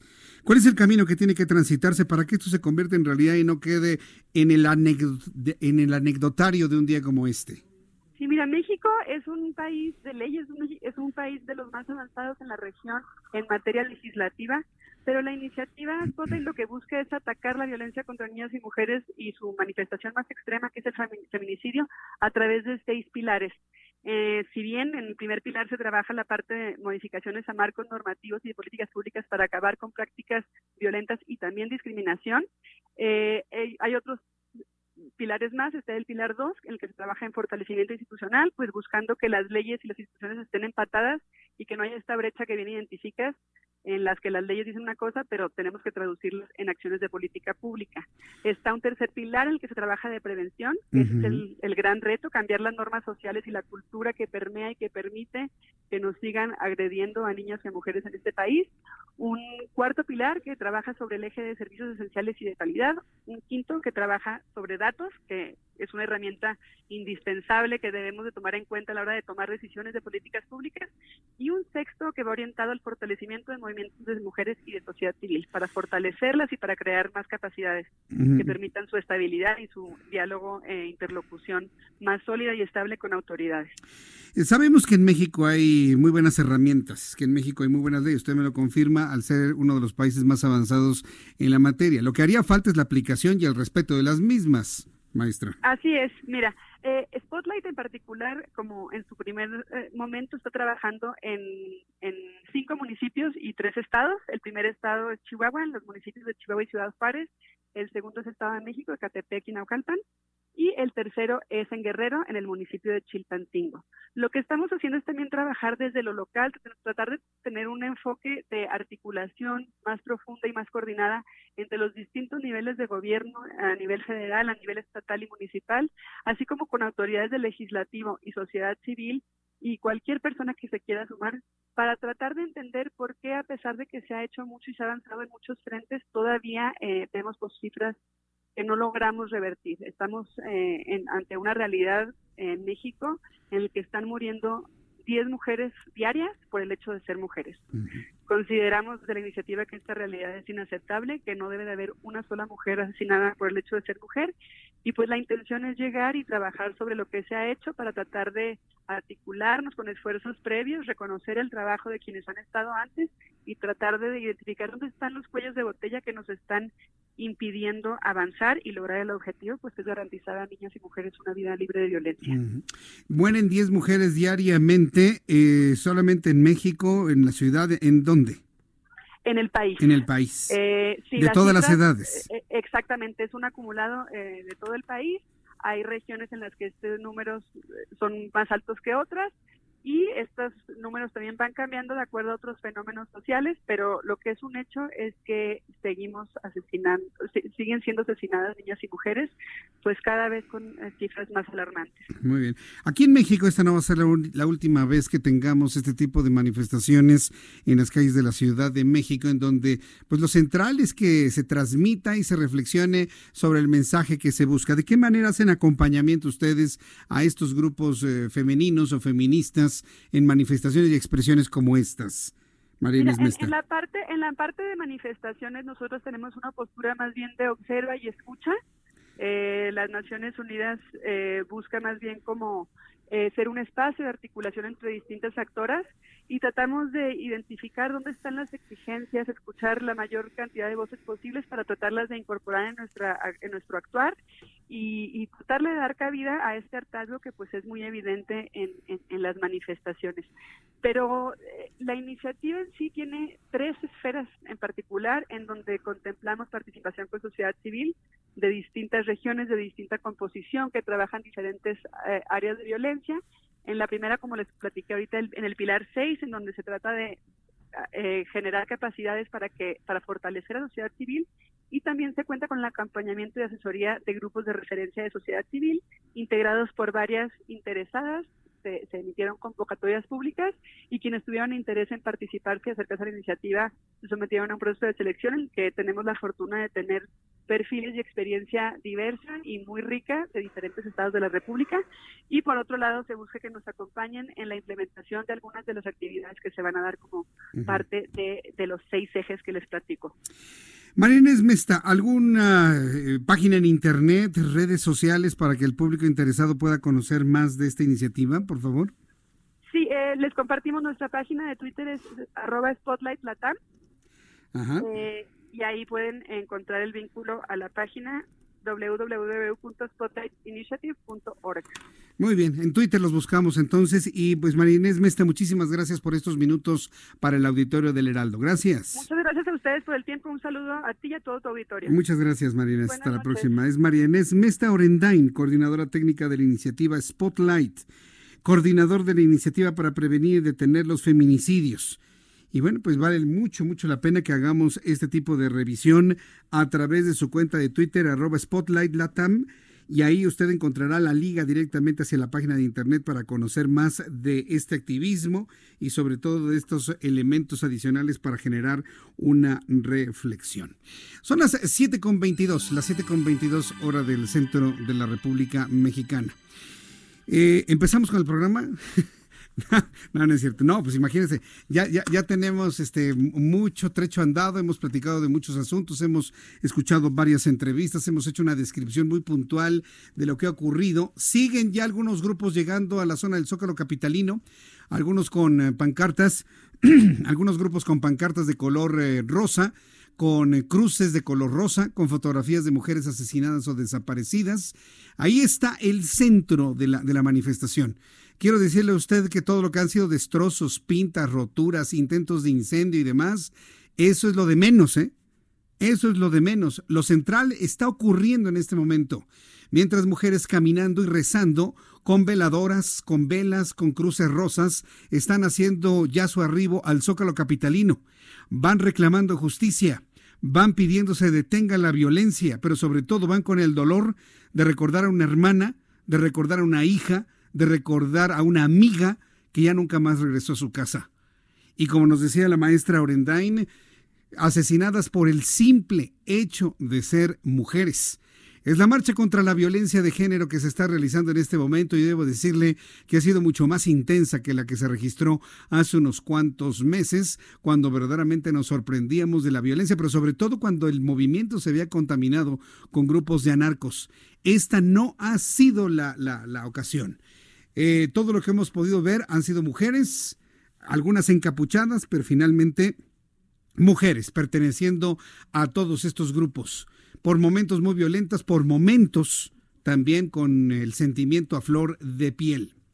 Están pidiendo que se respete y que haya investigaciones efectivas, por ejemplo, reza una de las de las pancartas. En el Zócalo capitalino, frente a la fogata que se había incendiado, frente al templete que se había instalado para las arengas, se extingue el fuego, mientras muchas mujeres, recreando los asesinatos de miles de ellas, yacen en el suelo, pintando su perfil con gis o con algo blanco. Permanecen con sus abdómenes con algo de sangre recordando lo que ha sido el asesinato de miles de mujeres en el Estado de México y en otras partes de la República Mexicana. Evidentemente, el caso emblemático de Ciudad Juárez, pero además otras entidades de la República que han superado por mucho el drama que durante muchos años conocimos de Ciudad Juárez. La policía sigue en resguardo.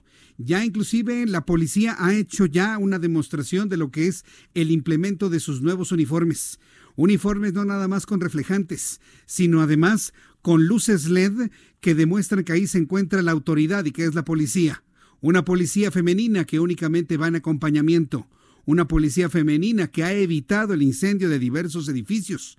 A través de mi cuenta de Twitter, arroba Jesús Martín MX, me han compartido varios videos en donde algunas mujeres intentaban no romper el paradero o incendiar un árbol, intentaban incendiar edificios. La policía rápidamente armada con extintores apagó los fuegos que iniciaban antes de que se generara una conflagración.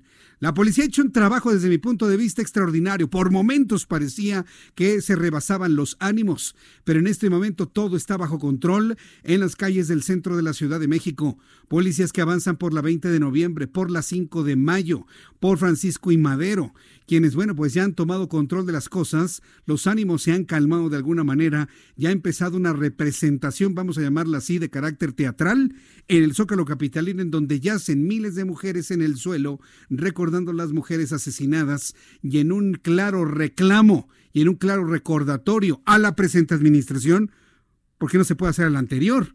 Los anteriores ya se fueron. Y yo creo que Enrique Peña Nieto anda en Bora Bora, ¿no? O sea, ni le importa, ¿no? Le están haciendo un recordatorio a la presente administración de lo que es el drama de las desapariciones y los asesinatos de mujeres, que no por el hecho de haber iniciado lo que ellos llaman de manera personal cuarta transformación, ¿sí? porque eso lo dirán los historiadores en el futuro, eh, no ha parado. Es decir, no por el hecho de que hace casi un año haya cambiado el régimen, ha parado el asesinato de mujeres, ni mucho menos los datos de feminicidios y los datos de asesinatos que lamentablemente obran en manos de instituciones como el Instituto Nacional de Estadística y Geografía revelan que este primer año de gobierno de esta presente administración ha sido el más terrible, ha sido el más sangriento, ha sido el más mortal de todos los primeros años de cualquier gobierno nuevo que tengamos memoria. Son las 7 de la tarde con 27 minutos hora del centro de la República Mexicana. Voy a ir a los anuncios y regreso enseguida con toda la información y le invito para que me escriba a través de mi cuenta de Twitter. Bueno, tenemos cuentas del Heraldo, por supuesto. Si usted quiere escribir al Heraldo de México, Twitter, arroba el Heraldo-MX, Instagram, arroba el Heraldo de México, en Facebook, el Heraldo de México, en YouTube, el Heraldo de México, en mi cuenta de Facebook, de YouTube, perdón, en mi cuenta de YouTube, Jesús Martín MX, ahí usted me puede encontrar y hay un chat en línea donde ya una gran familia de radioescuchas nos saludamos, comentamos las noticias del día de hoy. Envíenme sus mensajes, fotografías, comentarios de todo tipo a mi cuenta de Twitter, arroba Jesús Martín MX. Escuchas a Jesús Martín Mendoza con las noticias de la tarde por Heraldo Radio, una estación de Heraldo Media Group. Escucha la H, Heraldo Radio.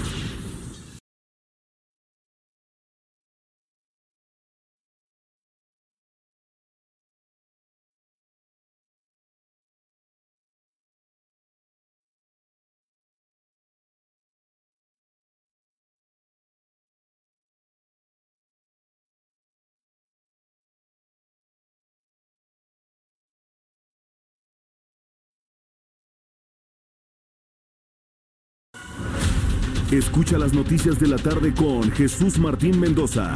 Regresamos.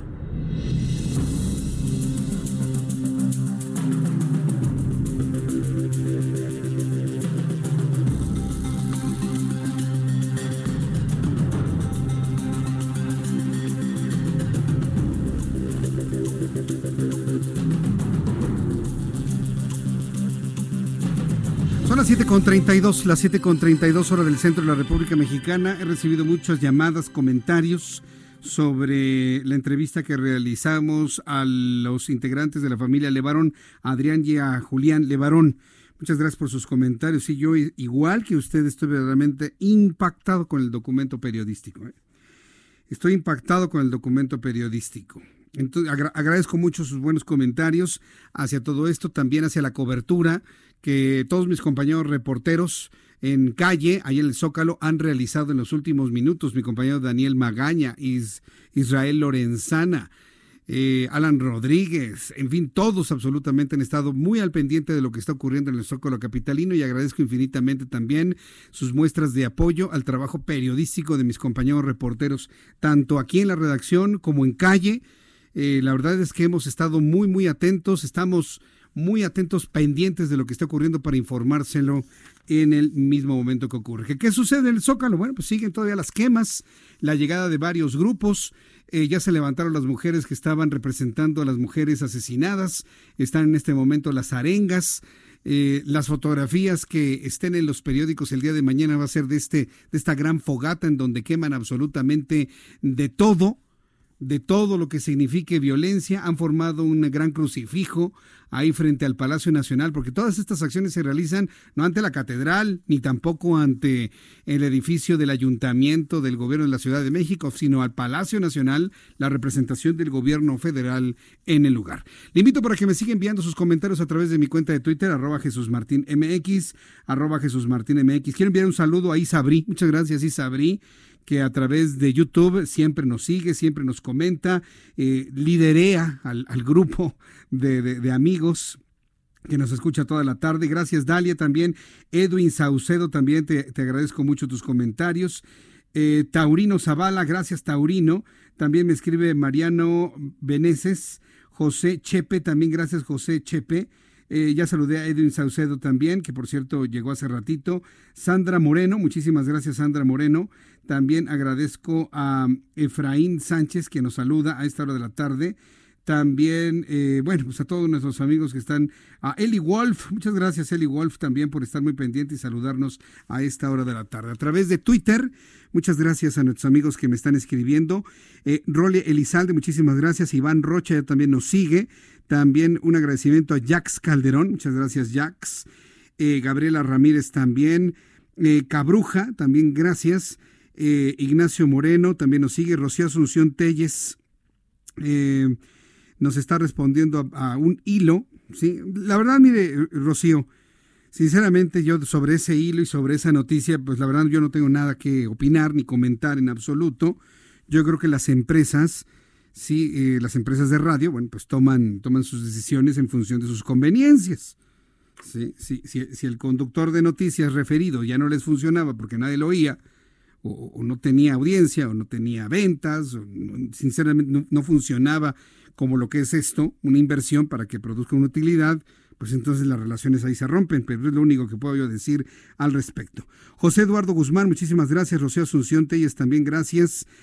Eh, dice JBA, 17 de octubre, Jesús Martín, de acuerdo, me recepcionó Denise Merker, que empecé a ver hace años en el canal 40. Bueno, pues. Mildred me escribe, prefiero que piensen que estoy loca y violenta, que creen que tienen derecho sobre mi cuerpo, me dice Mildred. Eh, José Segura Fernández, es que quieren cobrar una millonada sus patrones. Ah, sobre ese tema.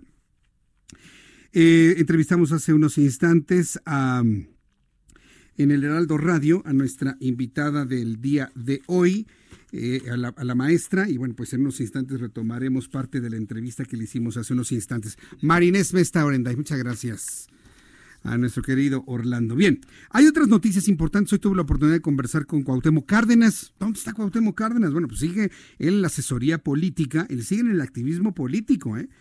Y ahora que platiqué con él, se escucha lúcido, entero, completo, fuerte. Cuauhtémoc Cárdenas, sí, Cuauhtémoc Cárdenas. Dijo que la Suprema Corte de Justicia se equivocaría en caso de ser aprobada la legalidad de la ampliación del mandato de Jaime Bonilla. Le voy a presentar un fragmentito de la entrevista que tuvimos con él el día de hoy. Eh, si esto prevalece es que la Corte, la Suprema Corte de Justicia, pues eh, hubiera tomado una decisión totalmente equivocada. y esto significaría una absoluta pérdida de credibilidad para la Suprema Corte. Yo espero que no vayan a caer en esa situación, sino que finalmente pues fallen en el sentido de que se eligió para dos años al gobernador y se queda para dos años el gobernador, tal como fueron elegidas también autoridades municipales y el Congreso, este es que, que cumplan simplemente el periodo para el que los que fueron elegidos y no que y no que vaya a darse pues ahí un golpe que quebrante la la legalidad en todo el país. Ahora, yo, recuerdo, ingeniero Cárdenas, usted es, un hombre que a lo largo de su vida política ha luchado por la democracia, por la independencia de las instituciones. Lo que estamos viendo ahora, ¿lo consideraría usted un retroceso claramente o muestra de los nuevos tiempos? ¿Cómo lo ve usted, ingeniero? Bueno, lo veo, si es cierto, llegar a consumarse, pues lo veo como un, como un eh, rompimiento del orden constitucional, como un rompimiento de cualquier principio democrático y como una eh, un antecedente muy riesgoso porque entonces cualquier legislatura podría no solo alargar los periodos sino también recortarlos entonces eh, ya el el mandato del voto quedaría totalmente anulado. A que nadie había pensado eso, ¿eh? A que nadie había pensado eso, que lo que está haciendo el Congreso de Baja California es sentar un precedente, no para ampliar un periodo de gobierno, porque al final de la entrevista le pregunté, a la luz de lo que está ocurriendo en Baja California, ¿usted cree que el presidente de la República quiere emplear su mandato? Y él dijo no, de ninguna manera, completamente descartado. Lo descartó ya Cuauhtémoc Cárdenas completamente ese escenario, pero a que nadie había pensado que a alguien le puedan recortar el periodo. Un gobernador que es elegido para seis años y de repente por conveniencias políticas te vamos a recortar tu periodo a cuatro años. ¿Qué tal, eh?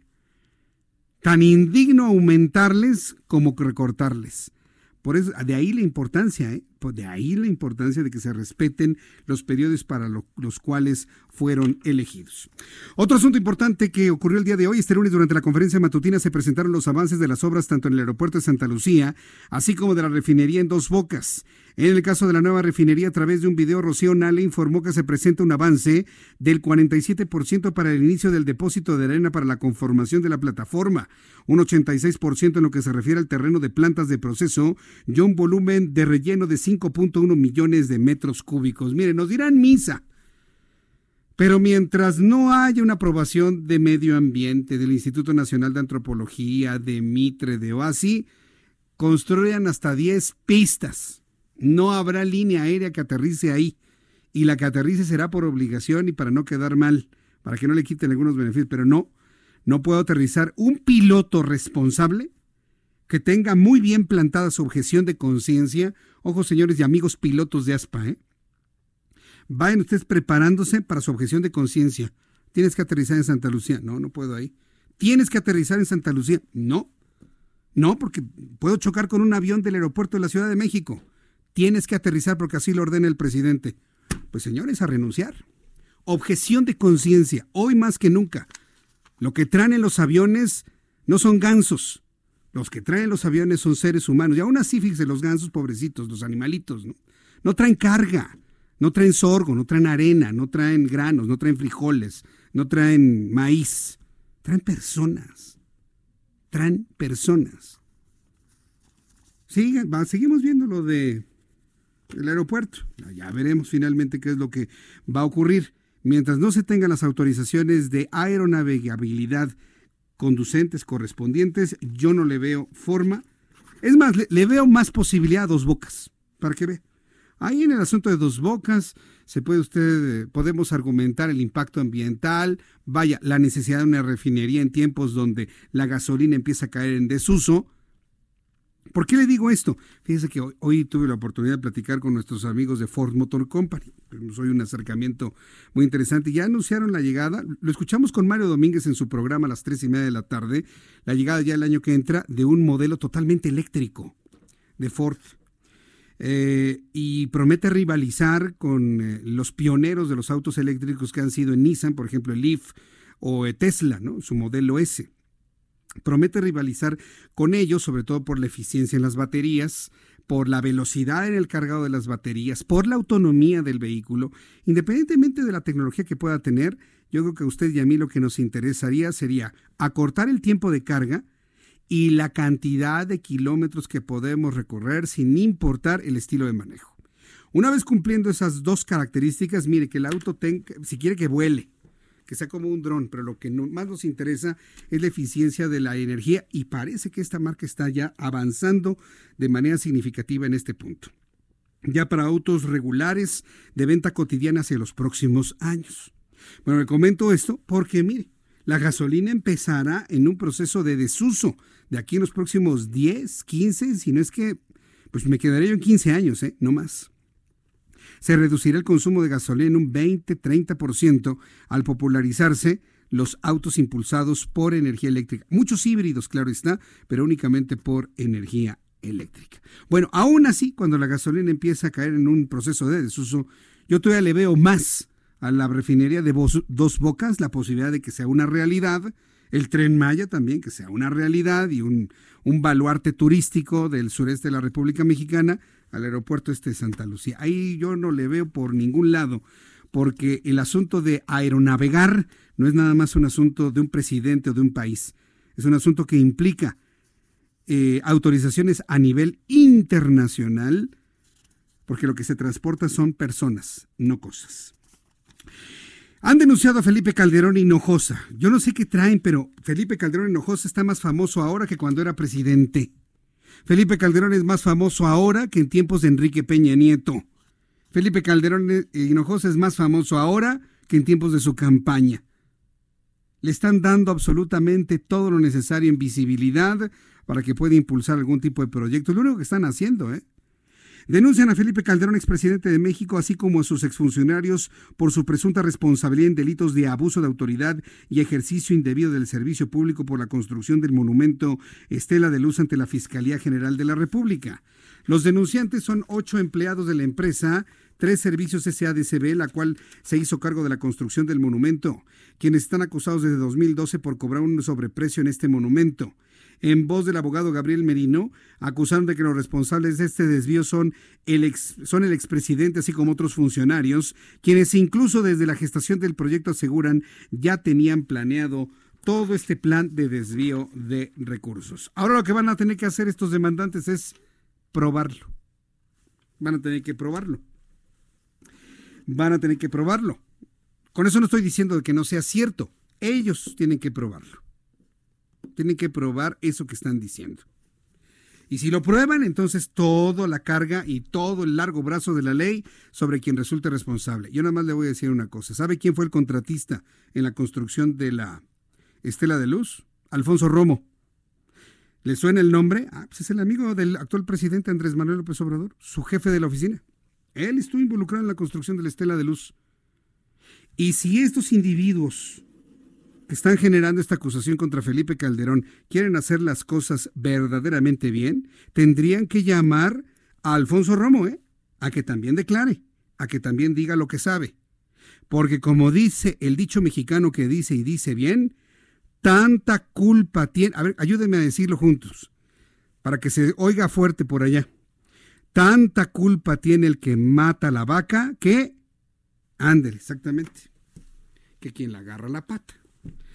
Entonces, aquí no va, a ser un estercolero aquí. Van a abrir una caja de Pandora, van a abrir una alcantarilla que va a sacar un buen de cosas. Y siguiendo con los expresidentes de México, Vicente Fox acusó al presidente Andrés Manuel López Obrador de ser compadre de Nicolás Maduro y de Evo Morales. Bueno, presidente Fox, eso ya lo sabíamos, ¿no? En su cuenta, Uri Morales son compadres socialistas y comunistas.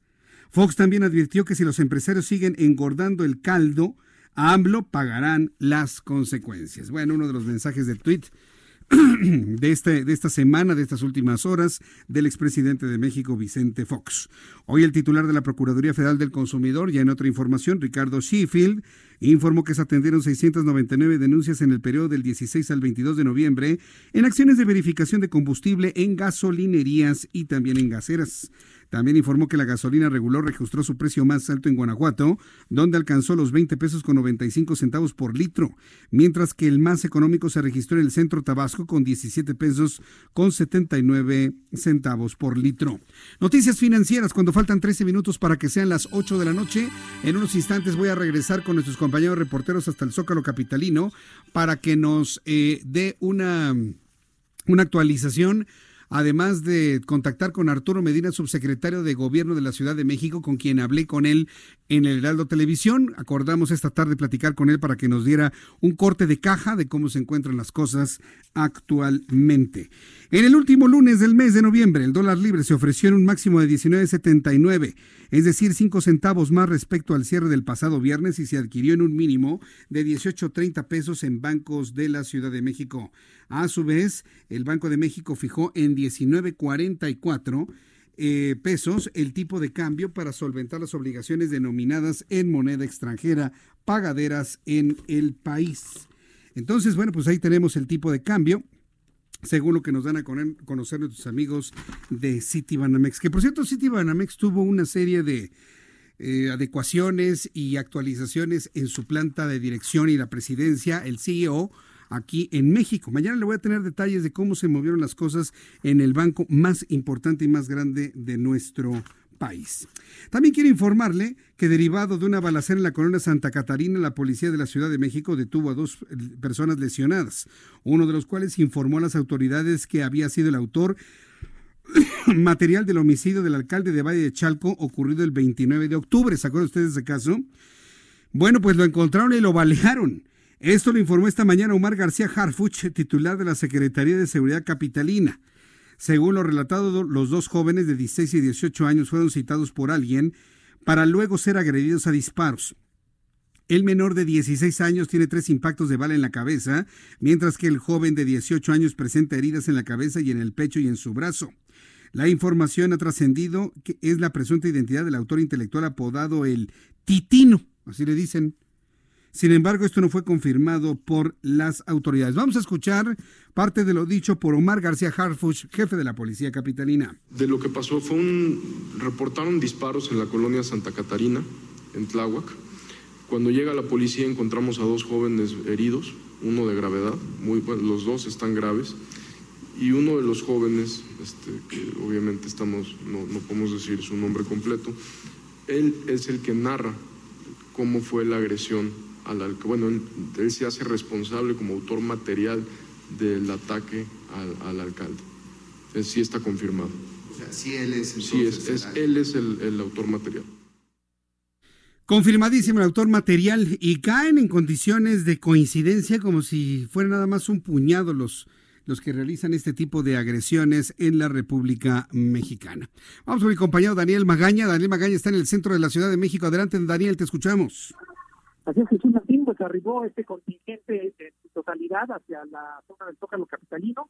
En este momento están realizando, eh, pues, algunas jóvenes están a, a tomar la palabra, cuanto pues se reabren poco a poco las vialidades, la zona de reforma, la zona también de la avenida Juárez y el eje central Lázaro Cárdenas, eh, bueno, ya están siendo reabiertos, únicamente permanece cerrada la calle 5 de mayo, eh, todavía está pues, este grupo también de limpieza, eh, trataron de originar una, pues, una fogata, un incendio aquí en la zona del centro, en donde están realizando eh, pues esta eh, este mitin, pero bueno, pues ya se han liberado las vialidades, muchas de estas jovencitas empiezan a retirarse después de los destrozos que se generaran en, en la zona de la Avenida Paseo de la Reforma y la Avenida Juárez después de esta marcha para erradicar la violencia contra la mujer, eh, pues aquí en la zona del centro histórico. Correcto, Daniel Magaña, pues muchas gracias por la información. Gracias, Daniel. Vamos con mi compañero Israel Lorenzana. Estás en la retaguardia. Parece que ya todo el contingente entró al principal eh, bueno, a la plancha del Zócalo Capitalino, Israel. Así es, Jesús Martín, finalmente ha llegado este contingente que saliera del Ángel de la Independencia aquí a la plancha del Zócalo Capitalino. En estos momentos continúa llevándose a cabo este mitin frente a la puerta principal de Palacio Nacional. Están exactamente en la plancha del Zócalo Capitalino. Ya estuvieron haciendo algunas quemas sobre el circuito Plaza de la Constitución. Algunas jóvenes se tiraron y bueno, pues ya para estos momentos también hay que decirlo, comienzan a retirarse en Operación Hormiga. Están saliendo por la avenida 20 de noviembre noviembre, por Pino Suárez, también están ocupando la calle de Madero para retirarse gran parte de estas jóvenes que participaron en la movilización del día de hoy. Vialidades como Izazaga, Fray Servando, Pino Suárez, 20 de noviembre continúan cerradas a la circulación y es además recalcar la importante presencia policíaca que tenemos aquí en la zona del circuito Plaza de la Constitución. Ya te decía, está totalmente resguardados los edificios de gobierno y también la Catedral Metropolitana por elementos de la Secretaría de Seguridad Ciudadana. Hay que también recalcar que el servicio del metro de la estación Zócalo está cerrada, no está dando servicio, así que bueno, pues estas jóvenes están saliendo por 20 de noviembre, Pino Suárez y la calle de Madero. El ex central Lázaro Cárdenas ya está abierto a la circulación, Avenida Juárez y Paseo de la Reforma, de igual forma ya están reabiertas a la vialidad. Hay que tomarlo en cuenta para nuestros amigos que van con dirección hacia el circuito interior, hacia la zona del ex central Lázaro Cárdenas y también, por supuesto, hacia la zona de viaducto. Jesús Martín, la información que te tengo. Aproximadamente cuántas personas eh, estuvieron convocadas, hacia ojo de, de buen cubero, como se dice Israel, pero sobre todo tomando tu experiencia como periodista de ciudad y de todas las marchas que has cubierto a lo largo de toda tu importante carrera periodística, como cuántas personas ves en el Zócalo que participaron en esta marcha. Muchas gracias, Jesús Martín. Pues fíjate que yo calculo que fueron alrededor de unas dos mil jóvenes. Al principio, en el Ángel de la Independencia, en las escalinatas, había 500, pero se fueron sumando. Hay que recordar que salieron de la glorieta de insurgentes, salieron del Monumento a la Revolución, y de hecho, la última cifra que dan las autoridades del gobierno capitalino son dos mil jóvenes, las cuales participaron en la movilización del día de hoy, Jesús Martín. Bien, correcto. Pues muchas gracias, Israel. Hasta luego. Hasta luego, que te vea muy bien. Pues no son muchas, pero vaya que cobertura generaron y sobre todo qué expectativa generaron en todas las calles de la Ciudad de México. Son las 7.54. Rápidamente revisamos algo internacional. Sí, hay cosas importantes, sobre todo en Sudamérica. Pero antes, ¿qué ocurrió un día como hoy, 25 de noviembre, en el mundo? Abraham Arreola. Un día como hoy, International. 1915. En Berlín, Alemania, el físico Albert Einstein presenta ante la Academia Prusiana de las Ciencias su teoría de la relatividad general. 1956. Fidel Castro, su hermano Raúl, el Che Guevara y 79 expedicionarios más zarpan del puerto de Tuxpan en México en el yate Granma para iniciar la revolución cubana. Y ese mismo día, pero de 1959, para conmemorar la fecha ya mencionada, en La Habana, Cuba, el comandante Ernesto Che Guevara es designado presidente del Banco Nacional de Cuba. Esto, es, un día, como, hoy. International. Muchas gracias, Abraham Arreola, por la información internacional. Bueno, rápidamente en las noticias internacionales, decirle que la verdad ha sido sorprendente lo ocurrido en Uruguay. Con el 100% de los votos escrutados en las elecciones presidenciales de Uruguay, Luis Lacalle Pou se ha alzado con el triunfo, apenas con una ventaja de 1.5% de los votos computados. Luis Lacalle Pous es el candidato de la derecha allá en Uruguay sobre Daniel Martínez del Frente Oficialista. Y bueno, pues la Corte Electoral será quien examine los votos. Seguramente habrá conteo de votos, voto por voto, casilla por casilla, que le darán el triunfo sin duda a la derecha en Uruguay. La calle se proclamó ganador desde la noche de ayer domingo, pues considera que su victoria es irreversible, mientras que Daniel Martínez aseguró en redes sociales que saludará personalmente a Luis de la Calle cuando se confirme su victoria, es decir, no lo da por hecho, no, no habla de fraudes, no habla de fraudes. Y bueno, pues esto sucede allá en Uruguay. Arturo Medina está en la línea telefónica. Arturo Medina, subsecretario de Gobierno de la Ciudad de México. Un balance final de lo que ha ocurrido el día de hoy. ¿Qué tal? Eh, muy buenas noches. Pues eh, comentar que el día de hoy eh, se desplegó una acción importante por parte del gobierno de la ciudad en el que participaron más de 2.400 elementos de la Secretaría Ciudadana, en el que participaron mujeres de paz, que son servidoras públicas que nos ayudaron en las tareas de mantener la paz y contención a lo largo de la movilización y bueno, algunos daños materiales menores, algunos tapiales, algunas estaciones de Metrobús que fueron dañadas en los cristales, eh, pero afortunadamente son daños eh, menores, no tenemos al momento algún reporte o daño a personas. Eh, bueno, el balance final lo vamos a dar un poco más tarde. Sin embargo, hay que destacar que el gobierno de la ciudad y las instancias en coordinación también con la sociedad civil y la Comisión de Derechos Humanos. Eh, hemos conversado sobre la revisión y el balance de esto y creo que es un saldo positivo, que ha sido eh, una labor muy importante. Se contuvieron muchos actos que pudieran haber detonado en violencia gracias a la presencia de estos elementos de seguridad y también de las mujeres de paz. Entonces, eh, podríamos señalar que mientras en algunas partes del mundo, eh, como América Latina, hay represión, lamentablemente, la Ciudad de México hay contención y tareas de paz. Bueno, pues Arturo Medina, muchas gracias por esta información. Nos comunicaremos mañana para conocer con más detalle estos balances. Por lo pronto, muchas gracias para el auditorio del Heraldo Radio. Muchas gracias, buenas noches. Hasta luego. Es el subsecretario de Gobierno de la Ciudad de México. Con eso despedimos nuestro programa del día de hoy. Se nos acabó. Vaya momento tan intenso que hemos tenido durante estas dos horas. Pero las noticias continúan. A continuación, Brenda Peña y Manuel Zamacona. Yo le invito para que me escuche mañana, 2 de la tarde, Heraldo Televisión, 6 de la tarde, Heraldo Radio. Soy Jesús Martín Mendoza. Gracias, hasta mañana. Esto fue Las Noticias de la Tarde con Jesús Martín Mendoza. Heraldo Radio. La HCL se comparte, se ve y ahora también se escucha. ACAST powers the world's best podcasts. Here's a show that we recommend. The Real Housewives is a guilty pleasure for most, but if you're looking to not feel guilty about that pleasure, tune in to Everything Iconic with me, Danny Pellegrino, where I break down all the messy moments and behind the scenes antics of Bravo's popular franchise. And on Everything Iconic, I also interview celebrity guests like Kelly Ripa, Kiki Palmer, Drew Barrymore, Cameron Diaz, and more about their guilty pleasures, their past work, and so much more. So if you're pop culture obsessed and find yourself watching way too much reality TV like me, tune in to Everything Iconic with Danny Pellegrino wherever you listen to podcasts. ACAST helps creators launch, grow, and monetize their podcasts everywhere. ACAST.com.